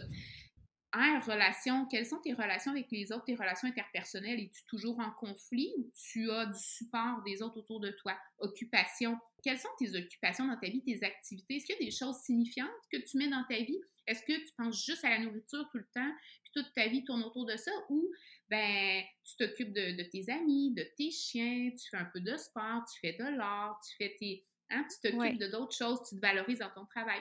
Ça, c'est l'occupation. Puis le S, la sensation, ben, c'est la sensation corporelle, l'alimentation intuitive, mm-hmm. euh, jusqu'à quel point est-ce que tu écoutes tes sensations physiologiques de faim, de satiété, de douleur, de, fatigue quand tu fais de l'exercice, etc. Fait qu'on mesure tout ça, ces quatre objets d'intervention-là, au travers de, plusieurs outils psychométriques. Là, on est en ligne. Et puis donc, ça là, on, a des résultats euh, préliminaires. On va en avoir d'autres qui sont euh, moins préliminaires et donc qui, se, qui ont été récoltés sur une gros, sur un plus gros échantillon. Et donc, on va pouvoir voir quelles sont les problématiques de la population. Ça, c'est une première étape. Après ça, on va développer les outils. On va développer les capsules en ligne sur les réseaux sociaux. On va développer l'application mobile qui va permettre d'accompagner les gens pour travailler ces aspects-là qui sont problématiques qu'on aura découvert dans la première partie. Et, euh, et, voilà, donc ça ressemble un peu à ça. Ce qu'on a découvert là actuellement, mm-hmm. c'est qu'on a trois profils en temps de COVID. Trois profils de mangeurs. Ça va du mangeur intuitif au mangeur restrictif. Puis ce qu'on a dit, ça, on le sait, hein? Mangeur restrictif, c'est là-dedans qu'on va retrouver les gens qui ont des attitudes et comportements alimentaires dysfonctionnels, dont les troubles du comportement alimentaire les mangeurs intuitifs, ben, toi, tu sais bien qu'est-ce que c'est. C'est ceux qui vont, euh, qui vont avoir une, alimentation plus intuitive, qui vont pas, euh, qui vont pas se restreindre, qui vont euh, se permettre de s'autoriser de manger sans, sans, sans, de façon inconditionnelle, qui vont moins catégoriser les aliments en bons et en mauvais aliments, qui mangent quand ils ont faim, qui arrêtent de manger quand ils ont plus mm-hmm. faim, qui mangent quand même avec plaisir, etc. Mm-hmm. Puis dans le milieu, on a trouvé les mangeurs perceptuels. C'est des mangeurs, il y a 60% des gens de notre échantillon qui se retrouvent dans le milieu. Et ça, c'est des mangeurs qui n'ont pas encore des attitudes et comportements alimentaires dysfonctionnels, mais qui ont une très grande insatisfaction corporelle, une hmm. faible estime de soi. Donc, tu me vois venir, c'est des gens qui sont extrêmement à risque de glisser vers le mangeur restrictif. Le mangeur restrictif, 14 euh, mm-hmm. OK, c'est quand même beaucoup, là, considérant que là-dedans, on a. Ouais. C'est les, les, les c'est pathologique, c'est dysfonctionnel, mm-hmm. c'est problématique comme, comme catégorie. Donc là, si on met ça ensemble, c'est 58% plus 14 à peu près 72 de notre échantillon qui sont insatisfaits de leur corps. C'est énorme. C'est énorme, c'est vraiment, oui, oui. Et actuel, 78 c'est 72 c'est vraiment énorme. Puis on a un 28 de mangeurs intuitifs, ce qui est quand même vraiment intéressant. Mm-hmm. C'est vraiment intéressant d'avoir ces gens-là dans, vraiment dans la portion verte du continuum. Mm-hmm. Yes. Mais par contre, c'est inquiétant de se dire 72% de notre échantillon sont insatisfaits avec leur corps. Ça, c'est un des facteurs de risque central pour développer des troubles des conduites alimentaires. Donc, le projet, il est pertinent exactement pour ça. On doit prévenir ces gens-là de glisser vers la portion rouge, les mangeurs restrictifs. Oui, puis le potentiel de prévention est énorme parce que, comme tu dis, c'est 60% qui sont comme dans le, dans le milieu, justement, qui sont à risque. Mmh donc, d'où là l'intérêt, justement, de, la, prévention. Puis, je fais une petite parenthèse. On, a nommé quelquefois l'alimentation intuitive et tout ça. S'il y a des gens que c'est un des premiers épisodes qui écoutent, j'ai enregistré épisode 11 avec Karine Gravel qui a fait son doctorat en nutrition sur le sujet de l'alimentation intuitive où on en parle en, long et en large. Donc, si jamais il y a des, des, gens qui ont des questions par rapport à ça, ils peuvent, euh, ils peuvent s'y référer. Mais wow, puis je, serais curieuse de voir, disons que vous aviez eu cet échantillon-là avant la pandémie, si la pandémie justement a fait shifter les gens d'une catégorie à l'autre, s'il y en a justement qui étaient plus des mangeurs intuitifs, puis que on sait qu'il y a eu, tu sais, on dirait tellement de de pression sur le fait de faut donc pas prendre du poids pendant la pandémie, on est à côté de notre frigo et tout. S'il y en a qui, sont, qui ont glissé dans la catégorie du milieu, d'autres qui malheureusement, euh, cet événement-là traumatisant qu'on a vécu comme société les a fait tomber dans la catégorie plus dysfonctionnelle. Donc, euh, ouais, je suis curieuse de voir comment le portrait aurait changé, mais en même temps, il y en a une bonne portion, comme tu dis, qui sont déjà intuitifs, puis un 60% qui oui, sont à risque, mais ont quand même le potentiel justement de pouvoir euh, faire marche arrière puis de revenir euh, dans, la zone verte. Là. Donc, euh, j'espère vraiment que vous allez pouvoir aller rejoindre cette population-là avec les outils que, vous allez développer pour que, c'est ça, pour qu'ils reviennent davantage vers un profil de mangeur intuitif. Oui, tout à fait. Puis, tu sais, c'est la prise en charge puis prévenir les attitudes et comportements alimentaires dysfonctionnels, il faut pas juste travailler sur une chose. C'est pas, c'est souvent pas un trouble d'alimentation. C'est mm-hmm. souvent, on, appelle ça un trouble alimentaire parce que finalement l'objet de décompensation c'est l'alimentation, mais c'est bien plus une problématique émotionnelle, cognitive. C'est une problématique perceptuelle le mm-hmm. corps on conceptualise les troubles du comportement alimentaire, les attitudes euh, et comportements alimentaires dysfonctionnels comme des troubles de la perception. Et euh, il faut travailler sur tous les aspects de l'humain pour pouvoir prévenir ces troubles-là, puis prendre ce 60 %-là, puis les, les, comment dire, les protéger de glisser vers, vers euh, les mangeurs restrictifs. Et donc, il faut travailler sur plusieurs aspects, sur les pros mm-hmm. dont, dont, je parlais tout à l'heure. Donc, c'est pas juste de travailler sur euh, sur l'aliment en tant que tel. Hein. Tu sais, l'idée avec des gens qui ont des problématiques au niveau alimentaire, c'est pas de leur donner un livre de recettes, c'est vraiment de travailler sur les aspects bien plus profonds que, que ça. Là. Oui, oui, tout à fait. Puis quand vous avez euh, récolté les, ben, vos, données préliminaires, justement, qui ont, euh, ont fait qu'il y a trois profils qui sont ressortis, euh, est-ce que ça a été fait par des questionnaires validés un, peu similaires à ce que tu expliquais avant ou comment c'est fait cette collecte, cette collecte de données-là? Oui, ben c'est fait en ligne, en fait, parce que, bon, les, oui. en, complète, en, complète, en complet isolement à, à, ce moment-là. Donc, ça a été, euh, ça a été fait en ligne. On a, on a un échantillon là, qui tourne autour de 300 euh, individus qui ont complété l'ensemble du questionnaire, parce qu'il faut dire c'était des questionnaires psychométriques pour répondre mm-hmm. à ta question.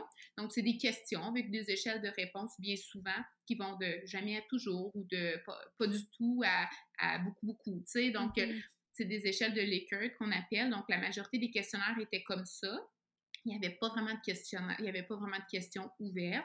C'était ce type de questions-là, mais c'était un questionnaire avec énormément de questions pour avoir le profil le plus complet possible. Parce que si on veut mesurer les pros, ces quatre aspects-là, on a besoin d'avoir des informations sur beaucoup de choses. Un questionnaire sur l'alimentation mm-hmm. intuitive, le Intuitive Eating Scale notamment, que tu connais peut-être. Euh, bon, etc. Ça nous prend beaucoup de questions pour, euh, pour mesurer tout ça. Donc, c'est un gros questionnaire. Donc, à la fin, on est vraiment chanceux d'avoir 300 personnes qui ont fait le questionnaire de A à Z. Ça, on était vraiment heureux de ça. Et euh, donc, donc oui, c'était des questions mmh euh, en ligne. Puis, par mmh curiosité, les 300 personnes, quelle est la proportion homme-femme euh, dans, dans cet échantillon-là? à peu près. je me souviens bien, oui, c'est ça, on est à peu près à peut-être 8 femmes pour deux hommes dans notre échantillon. C'est principalement des femmes. Tu sais, mmh quand on fait des questionnaires ou quand on analyse des données, c'est c'est toujours intéressant de se poser la question des gens qui vont venir, tu sais, qui va venir répondre à mon questionnaire? Si on fait un questionnaire sur euh, un questionnaire en ligne qu'on partage à tout le monde, euh, puis là, on dit, moi, je m'intéresse euh, à la violence conjugale, par exemple. Bien, les gens qui vont venir répondre au questionnaire, c'est probablement plus des gens qui ont été confrontés, soit eux ou soit quelqu'un de proche d'eux qui vont venir répondre. Donc ça, ça pas que c'est mauvais, seulement c'est une c'est quelque chose, un aspect qu'il faut prendre en considération. Fait que les, les, troubles du comportement alimentaire dans notre société, c'est très associé à la femme. C'est mm-hmm. malheureux parce qu'on sous-estime le nombre d'hommes dans la population qui souffrent de troubles des conduites alimentaires, que soit ils dénient parce qu'ils disent pas ça, c'est sûr, euh, je sais pas ça, ou ils ont honte d'aller consulter puis de, de, de, le dire parce que c'est très féminisé. Donc, de, de, de, ce fait-là, ben, ça nous donne dans les échantillons ben, beaucoup plus de femmes qui se sentent interpellées finalement par ce lien-là sur lequel ils cliquent. Oui, oui. Euh, OK. Ah, ben c'est super intéressant. Puis là, comme tu as dit, vous êtes rendu justement à cette phase-là où vous avez euh, des données préliminaires. Euh, puis pour la, la, suite des choses, ça va être justement de arriver avec des, résultats concrets, puis ensuite de pouvoir développer les, outils. Donc, si on, veut suivre la, suite de ce projet-là, est-ce qu'il y a. Habituellement, tu sais, c'est à la fin que je mets les plugs, mais là, vu qu'on parle de ce projet-là maintenant, où est-ce qu'on peut suivre la, suite du, projet IPROS? Bien, en fait, on a la page Facebook du Loricor, si les gens sont intéressés, la page Instagram aussi qui s'appelle le programme Loricor. Nous, on, publie en fait les avancées. Tu sais, souvent, ben, les médias, euh, on travaille avec eux. Fait que là, on a une entrevue pour, euh, pour euh, parler des nouvelles avancées des études. Il n'y a pas de site en particulier sur lequel on fait vraiment on, fait vraiment un compte-rendu de ce qui se passe. Mais euh, sur, les, sur nos réseaux sociaux, là, on publie ce qui sort, puis les nouvelles connaissances à partir de, de nos résultats de recherche là, au groupe de recherche. Donc, euh, ah, super. c'est la meilleure façon. Ah, excellent. Je l'ai écrit dans la description de l'épisode, puis je vais personnellement suivre ça avec, euh, avec intérêt. Là, je trouve ça vraiment tous les angles, puis tu sais, les, les, les PROS, les, les, les, variables que tu as nommées, je trouve ça super intéressant parce que, comme tu dis, un trouble alimentaire, c'est, oui, on dit un trouble alimentaire, mais c'est pas juste l'aliment, il y a toutes ces composantes-là en dessous sur lesquelles on peut intervenir et qui peuvent avoir un, effet, un, effet bénéfique. Donc, en tout cas, j'ai bien hâte de voir la suite. Puis, mmh. tantôt, tu as, mentionné justement des, facteurs de protection, puis c'était pour la, prévention. Puis, c'était une des questions que j'avais pour toi, c'est comme chercheur qui est dans le domaine depuis, oui, qui est en psychologie depuis une douzaine d'années, tant individuellement que collectivement, quelles sont des actions qu'on peut poser pour contribuer à la prévention des troubles alimentaires dans la société ou des, pas nécessairement des troubles alimentaires, mais des attitudes, des comportements alimentaires qui sont dysfonctionnels parce qu'on peut avoir euh, justement des des comportements, des attitudes qui sont problématiques, qui ne sont pas nécessairement au stade d'un diagnostic de trouble alimentaire, mais qui peuvent malheureusement débouler. Donc, euh, quelles seraient justement des, pistes que tu peux euh, que tu pourrais nommer?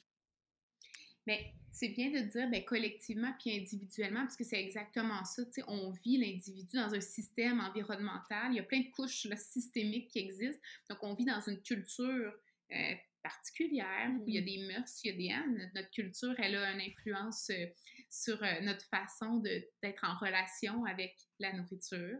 Après ça, bien, on a le système autour de nous, on a l'école, on a le système euh, ensuite familial, les amis, les proches, on a nous-mêmes. Fait qu'il faut travailler à plusieurs niveaux. Collectivement, bien, je pense qu'il faut avoir un enseignement qui est beaucoup plus... Euh, il faut sensibiliser déjà la population à la relation fonctionnelle avec la nourriture. Donc, tu sais, quand on parle d'alimentation intuitive, on parle de principes qui sont sous-jacents. On n'a pas mmh besoin d'appeler ça de l'alimentation intuitive, mais on a besoin de sensibiliser la population à dire, ben, arrêtons de, catégoriser les aliments en mauvais puis en mmh bons aliments. Travaillons à sensibiliser la population à ça.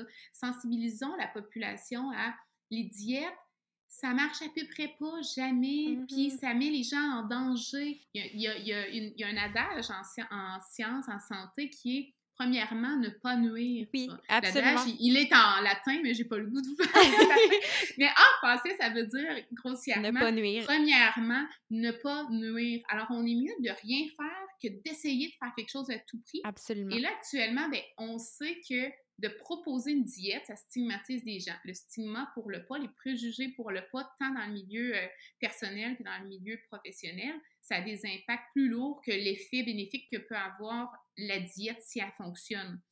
Donc, il faut qu'on sensibilise la population à ces, à ces faits-là scientifiques. C'est bien, c'est bien démontré, c'est pas nouveau, là, tu sais. tout à fait. je sais que tu le sais. Mais, tu sais, il faut sensibiliser la population à ça, il faut éduquer les gens il faut amener les gens à ce qu'ils acceptent aussi ces concepts-là, parce que là, on est dans un air où la science perd de sa crédibilité. C'est très, très inquiétant. Donc, euh, donc il, faut, il faut travailler collectivement, effectivement, à éduquer, sensibiliser, peut-être même euh, instaurer des programmes de façon beaucoup plus euh, continue dans mm-hmm. les écoles. Euh, tu sais, les programmes de prévention, on sait que ça fonctionne quand c'est répété. Oui. Tous les programmes de prévention en, troubles d'usage de substances, en dépendance, en troubles du comportement alimentaire, ce qui fonctionne, c'est pas un atelier par année, un conférencier par année. Non, c'est d'instaurer dans les groupes classes des, des, des, une favorisation des facteurs de protection. Donc, ce n'est pas de parler de, des troubles alimentaires, c'est de parler de l'estime de soi, c'est de parler de l'affirmation de soi. Mm-hmm. Donc, il faut travailler à augmenter les facteurs de protection. Puis ça, ben, ce qui est beau avec ça, quand on ne travaille pas sur le trouble, mais on travaille sur les facteurs de protection, c'est qu'on on, on, on, est en train de protéger les jeunes de développer tous les troubles de santé mentale. Absolument, absolument. Oui, ah, c'est des méthodes de prévention. Oui, c'est un, un, grand, grand filet. c'est pas juste le trouble alimentaire que ça va attraper, c'est une panoplie d'autres troubles de santé mentale qui pourraient survenir plus tard. Je suis tellement d'accord. Puis qui vont avoir des répercussions sur plein d'autres sphères de la vie aussi. Là. Donc, c'est pas juste un effort concerté pour une seule problématique, ça vient vraiment toucher à plein de choses qui peuvent être, euh, qui peuvent être prévenues. Exactement. Donc, il y a cet effort-là qu'on doit faire, je pense, dans notre communauté. Et puis, euh, au plan euh, individuel ou familial, ben, je pense que les, les, les, familles ne sont jamais mal intentionnées, mais je pense qu'il faut avoir une réflexion, nous, sur nos comportements qu'on a devant les, devant les jeunes, puis devant les adultes, devant les autres. Comment est-ce que moi, je parle de mon corps?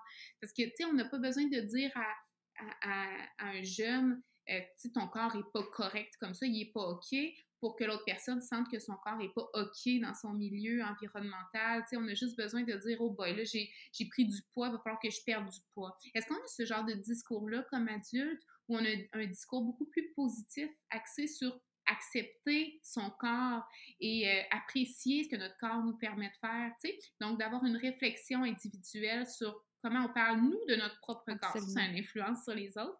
Puis après ça, ben, c'est ça, travailler les facteurs de protection des, de tous et chacun, finalement, ben ça, c'est au plan individuel.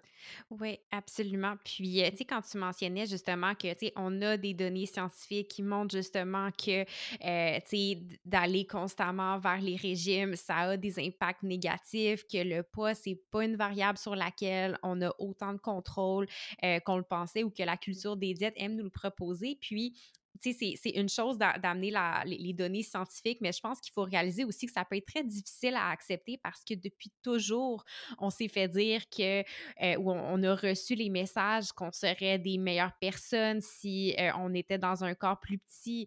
Euh, quand on était enfant, les personnages qu'on voyait à la télé, ben, le, dinosaure qui est gentil, ben, c'était souvent le plus petit, puis le gros dinosaure, ben, c'était celui qui était paresseux, méchant. C'est beaucoup de choses qu'on a encodées qu'il faut, qu'il faut venir faire défaire, puis c'est aussi de faire le deuil des promesses que la culture des diètes nous a fait. Donc, je pense que c'est normal qu'il y ait cette résistance-là, puis qu'il y ait quelqu'un qui s'expose à ces messages-là au-delà de la confiance envers la, science, vivre de la difficulté à accepter ça, qu'il y a de la résistance, des gens qui ont beaucoup mis leur valeur comme individus à contrôler leur, leur corps, leur apparence, à ne manger que des, je mets des guillemets, bons aliments. Puis, il y, a ça aussi qui est très, très émotif aussi. Il y a une composante sociétale, je pense, euh, qui, qui, qui, est imposante. Puis, il peut y avoir de la frustration qui ressort aussi de, ben mon Dieu, j'ai perdu tellement d'années de ma vie à tenter de contrôler mon corps, à tenter de perdre du poids alors que je pensais que c'était moi le problème que c'était mon corps qui fonctionnait pas, alors qu'ultimement, ben, c'était le produit qui était qui jamais été créé pour, euh, pour fonctionner. Donc, je pense que, tu sais, c'est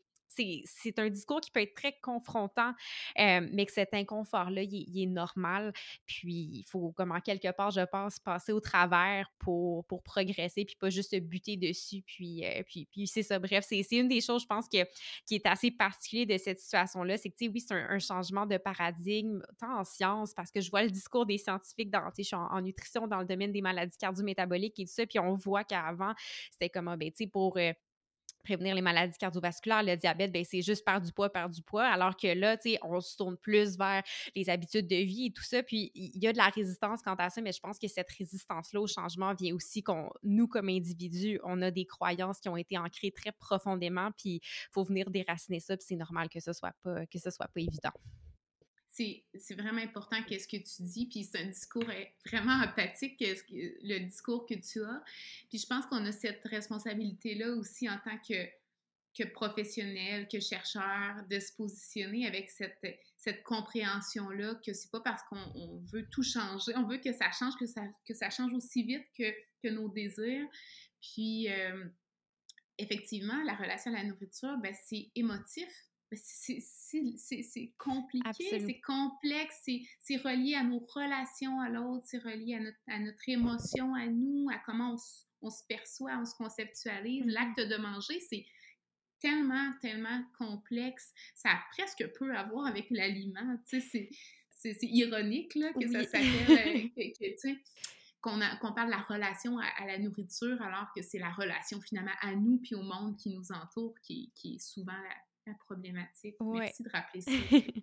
oui, mmh. puis euh, tu parlais de sensibilisation, puis ça m'amène justement à une autre des choses que je voulais aborder euh, avec toi. Euh, tu sais, je, t'ai connu via tes, capsules sur TikTok qui sont super intéressantes, puis je voulais te demander justement qu'est-ce qui t'a amené, toi, comme, comme chercheur, à, te lancer sur les réseaux sociaux, à aller sur TikTok, puis à vouloir commencer à faire de la vulgarisation, de la sensibilisation? Qu'est-ce qui t'a amené là?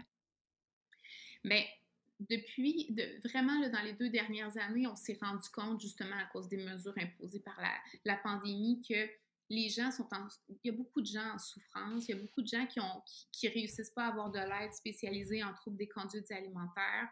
en ce moment, on en parle de plus en plus, mais l'aide psychologique est, presque impossible à avoir au public, on n'en parle pas. Au privé, c'est très difficile aussi.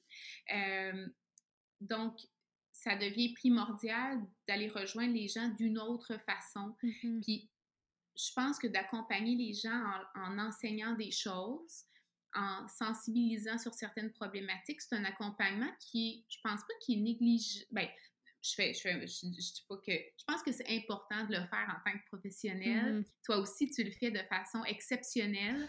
Euh, tu démystifies des choses, tu sensibilises euh, la population à certaines choses, puis la connaissance est aussi quelque chose qui est relié avec l'émotion puis avec le vécu. Mm-hmm. Tu sais, j'ai beaucoup espoir que en sensibilisant les gens sur certaines choses, en leur apportant la vraie connaissance parmi le chaos de fausses d'informations complètement farfelues. Je vais appeler ça farfelu. Et euh, je pense qu'il faut, je pense que c'est important d'essayer de renverser la, vapeur sur les réseaux sociaux, de redonner la bonne information. Puis, comme tu dis, il va y avoir beaucoup de résistance, c'est normal. C'est pas ça qu'on nous a appris depuis qu'on est jeune. C'est, ça, fait, euh, ça fait un clash avec euh, ce qu'on a l'impression de connaître, de savoir sur la relation à, la nourriture. Donc ça, c'est normal d'avoir des résistances. Mais si on peut juste semer quelques petites graines par-ci, par-là, puis qu'à un moment donné, bien, ça peut aider à certaines personnes à avoir des petites prises de conscience qui mmh. peuvent découler sur des changements peut-être de croyances, puis peut-être de comportement. Juste ça, je trouve que c'est, pour moi, c'est une valeur, tu sais, vraiment, vraiment grande, qui est importante mmh pour moi. Puis au-delà de ça, ben, j'adore ça, moi, la pédagogie, l'enseignement. Donc, je trouve que c'est une, plateforme super intéressante pour, euh, ça. Qui permet d'être mmh. créative, tu sais, puis de s'exprimer d'une façon qu'on le ferait peut-être pas de façon conventionnelle devant une salle de classe. Donc, je pense que ça amène cette créativité-là. Puis, tu sais, quand on va en recherche, habituellement, on a un côté créatif, tu sais, puis il faut être créatif pour, pour faire de la recherche. Donc, je trouve que la communication scientifique ou l'utilisation des plateformes comme TikTok, c'est une façon justement d'aller rejoindre des gens.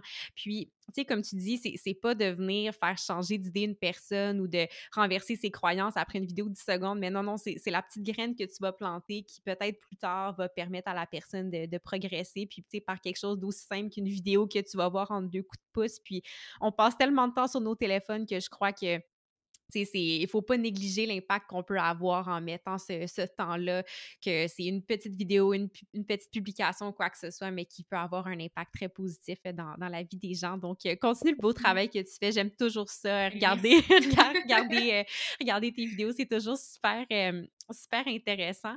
Puis, en, terminant, parce que là, je vois qu'on a parlé pendant longtemps et tout ça, on a parlé de beaucoup de choses. Quelles seraient peut-être une ou deux choses que tu aimerais que les gens retiennent de, tout ce qu'on a parlé. Ça peut être par rapport à la, démarche scientifique dans, le monde de la psycho, ça peut être par rapport à les facteurs de protection au niveau plus sociétal. Donc, disons deux choses que, tu aimerais que les gens retiennent de notre échange.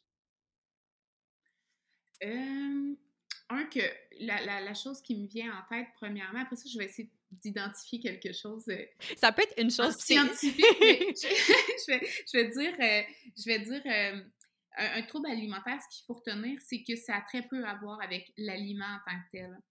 Que ça peut s'appeler anorexie, boulimie, parphagie, ça, ça, ça peut être source de souffrance, de détresse, mais ça peut ne pas porter de nom mmh parce que peut-être que ça n'a pas atteint la sévérité ou peut-être que c'est pas le même type de problématique, ça porte pas encore de nom, mais ça peut être tout à fait source de souffrance mmh et de détresse. Et donc, donc voilà, il y, a, ça que je trouve important, que ça peut avoir avec l'aliment, mais que ça a à voir avec l'émotion, avec la cognition, avec la perception qu'on a de soi-même. Mmh et donc, il faut travailler plusieurs facettes autour de l'aliment pour pouvoir reprendre une relation saine avec la, avec la nourriture. Puis peut-être la deuxième chose, c'est que ben, la science, elle est, elle est peut-être euh, parfois imparfaite. Pourquoi? Parce que des fois, il y a des billets. Ben, en fait, il y a tout le temps des billets. Mais la science, elle est importante. Elle est, si elle est publiée, elle est rigoureuse il y a différents niveaux de rigueur. ça, c'est vrai. Mais normalement, euh, des publications scientifiques révisées par des pairs, euh, c'est normalement des sources qui peuvent être fiables et que on n'est pas nécessairement, ça on n'en a pas nécessairement parlé, mais on dirait que c'est comme en les lignes, c'est-à-dire qu'il faut qu'on reprenne la confiance en nos chercheurs, puis en nos professionnels de la santé, parce que on discrédite beaucoup euh, la science, mais on oublie tout le travail rigoureux qu'il y a derrière. Puis ce ne sont pas des oui-dire. Quand un professionnel fait des recommandations, c'est parce qu'il ne te met pas nécessairement l'article dans le visage, mais c'est parce que cette recommandation-là, il a la capacité, la compétence de l'avoir interprétée et de l'avoir comprise et de pouvoir te la vulgariser de la façon qui va te faire du bien à toi. La science, elle n'est pas contre les gens, elle est pour les gens, elle est là pour le mieux-être des individus. Mm-hmm. Donc, mon, mon, mon, deuxième point, ce serait d'essayer de, d'accepter que la science, elle est rigoureuse, elle est là pour nous, nous aider. Mmh ah, j'adore la façon dont tu l'apportes. Puis, tu sais, euh, je pense que c'est une des choses que j'essaie vraiment dans, dans, mon podcast, ou tu sais, c'était une des missions premières quand je, je l'ai lancé. C'était pas juste d'inviter des chercheurs pour me parler juste des résultats, mais vraiment de prendre le temps d'aller dans le, le comment, du pourquoi, dans toutes les étapes qui ont été faites, parce que, tu on, dit aussi qu'on ne montre pas l'article scientifique, mais on sait très bien, bien en tout cas, toi et moi, que, puis pour le, public aussi, de comprendre qu'écrire un article scientifique, ça prend énormément de temps. Il y a beaucoup d'essais, d'erreurs, de réflexions qui sont faites avant, mais que quand on arrive à quelque chose, oui, c'est incertain, oui, il y a du doute, oui, c'est normal de le remettre en question, même que c'est sain, mais qu'on a une démarche qui, tente d'être aussi rigoureuse que possible pour essayer de se rapprocher de, la vérité. Puis qu'en science, c'est normal de se poser des questions, c'est normal de revenir en arrière, mais J'aime vraiment que tu apportes le fait que la science, elle, est là pour nous, elle est là ultimement pour nous aider à trouver des solutions. Donc, j'adore vraiment ce, dernier point-là que, que tu as apporté. Merci. tu sais, j'ajouterais que la compétence de lire un article scientifique, elle est importante. Oui, oui. un article, ça ne veut pas dire grand-chose si tu n'as pas le background puis la compréhension intégrée des, différentes informations.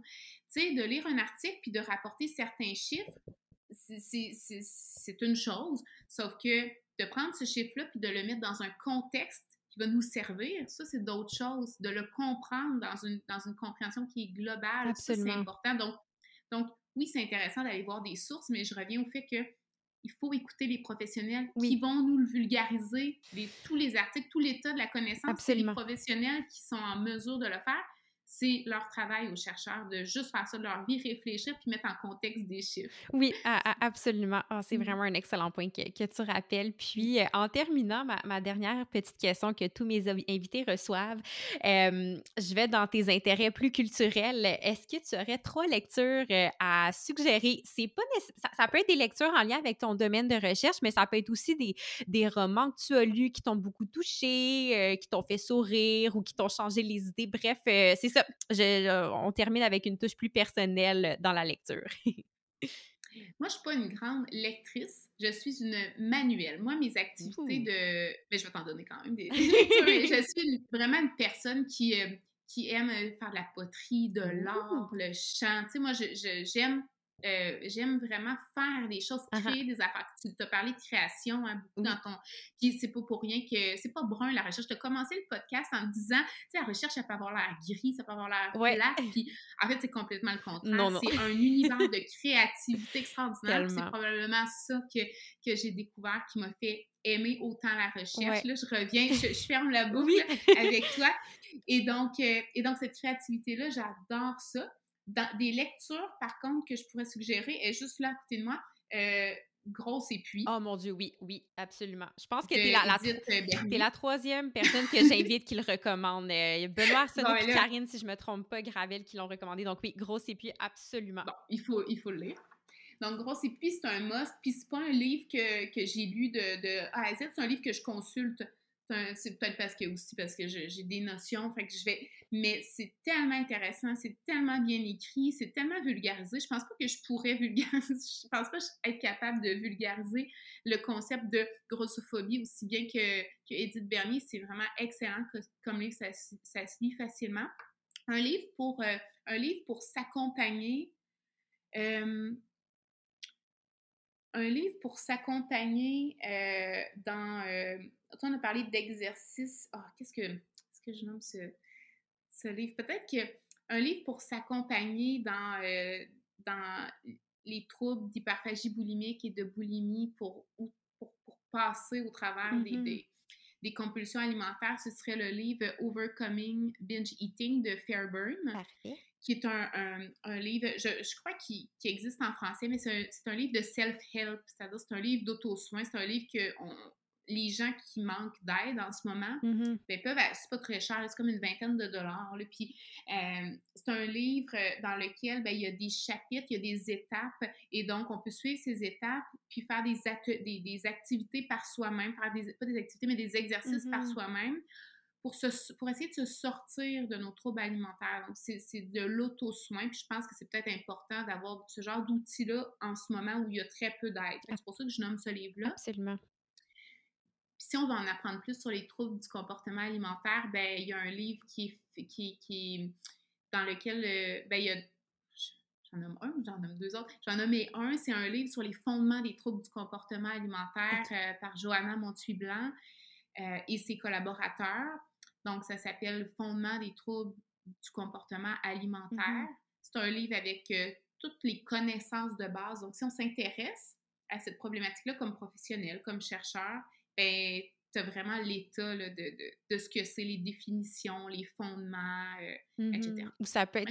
Oui, ah, ben, c'est des, des, super bonnes recommandations. tu sais, la, dernière que tu as donnée, qui est peut-être plus théorique, ça peut être intéressant aussi pour quelqu'un, tu sais, euh, si une personne a un ami, un membre de sa famille qui a été diagnostiqué avec un trouble alimentaire puis qui connaît pas trop ça, tu sais, c'est le genre de ressources, des fois, que justement, la connaissance, ça aide à peut-être être un, être un meilleur allié, un meilleur accompagnateur ou de mieux comprendre de quoi, de quoi il en retourne. Puis, tu sais, on aurait pu en parler, tu sais, je pense qu'il y aurait bien des choses à dire, mais tu sais, il existe des mythes dans la compréhension de ce que c'est un trouble alimentaire, de ce que ça implique et tout ça. Donc, de revenir euh, à, la science, à l'état des connaissances et tout ça, ce sont des, c'est très important. Donc, c'est trois excellentes suggestions que, que tu as nommées. Puis, euh, pour terminer, on peut te suivre sur euh, TikTok. Veux-tu donner s'il y a d'autres endroits où on peut communiquer avec toi, suivre tes travaux? donc, c'est le moment de sortir les, les plugs. ben, j'ai pas, j'ai pas grand chose à plugger. C'est sûr que TikTok, c'est un nouveau projet. Euh, ça fait quelques semaines que, que je nourris cette page-là, mais c'est une page qui permet de, d'en apprendre plus de façon euh, euh, parfois plus, plus douce, plus sérieuse, d'autres fois un peu plus humoristique. entre guillemets. Mais donc oui, effectivement, TikTok, on peut me rejoindre par, euh, ben, soit par euh, courriel, c'est facile à trouver, là, je suis à l'UQTR, c'est marilou.ouellette euh, à commercialuqtr.ca. sinon, ben, sur Instagram, c'est possible de, de, me trouver puis de me rejoindre. J'alimente pas vraiment cette, cette page-là, mais c'est possible de me rejoindre de cette façon-là. Sinon, comme je dis, ben, il y a les pages Facebook, Instagram de notre programme, Ricard. Excellent. Donc, je mettrai tout ça dans la description de l'épisode. Puis, j'encourage les gens à te suivre sur TikTok. C'est toujours, en tout cas, ça, ça, me fait toujours sourire quand je vois ton contenu. Puis, même si c'est des, des, des, notions que, que, je connais personnellement, tu l'apportes d'une manière qui est tellement dynamique, qui est intéressante, justement, qui est variée. Des fois, c'est plus sérieux, des fois, c'est plus humoristique. Donc, en tout cas, j'aime beaucoup le, le, travail que tu fais. Puis, je te remercie énormément pour la générosité de, ton partage. Ça a été super intéressant. J'en ai appris énormément. Puis tu as une très belle façon d'amener l'information aussi. Tu es une excellente vulgarisatrice. donc, euh, ça a été très agréable. Puis je te souhaite beaucoup de succès pour euh, la suite de tes projets comme chercheur. Puis euh, ça va être un plaisir de continuer à, te voir sur, sur TikTok. donc voilà, merci beaucoup. merci beaucoup, Myriam.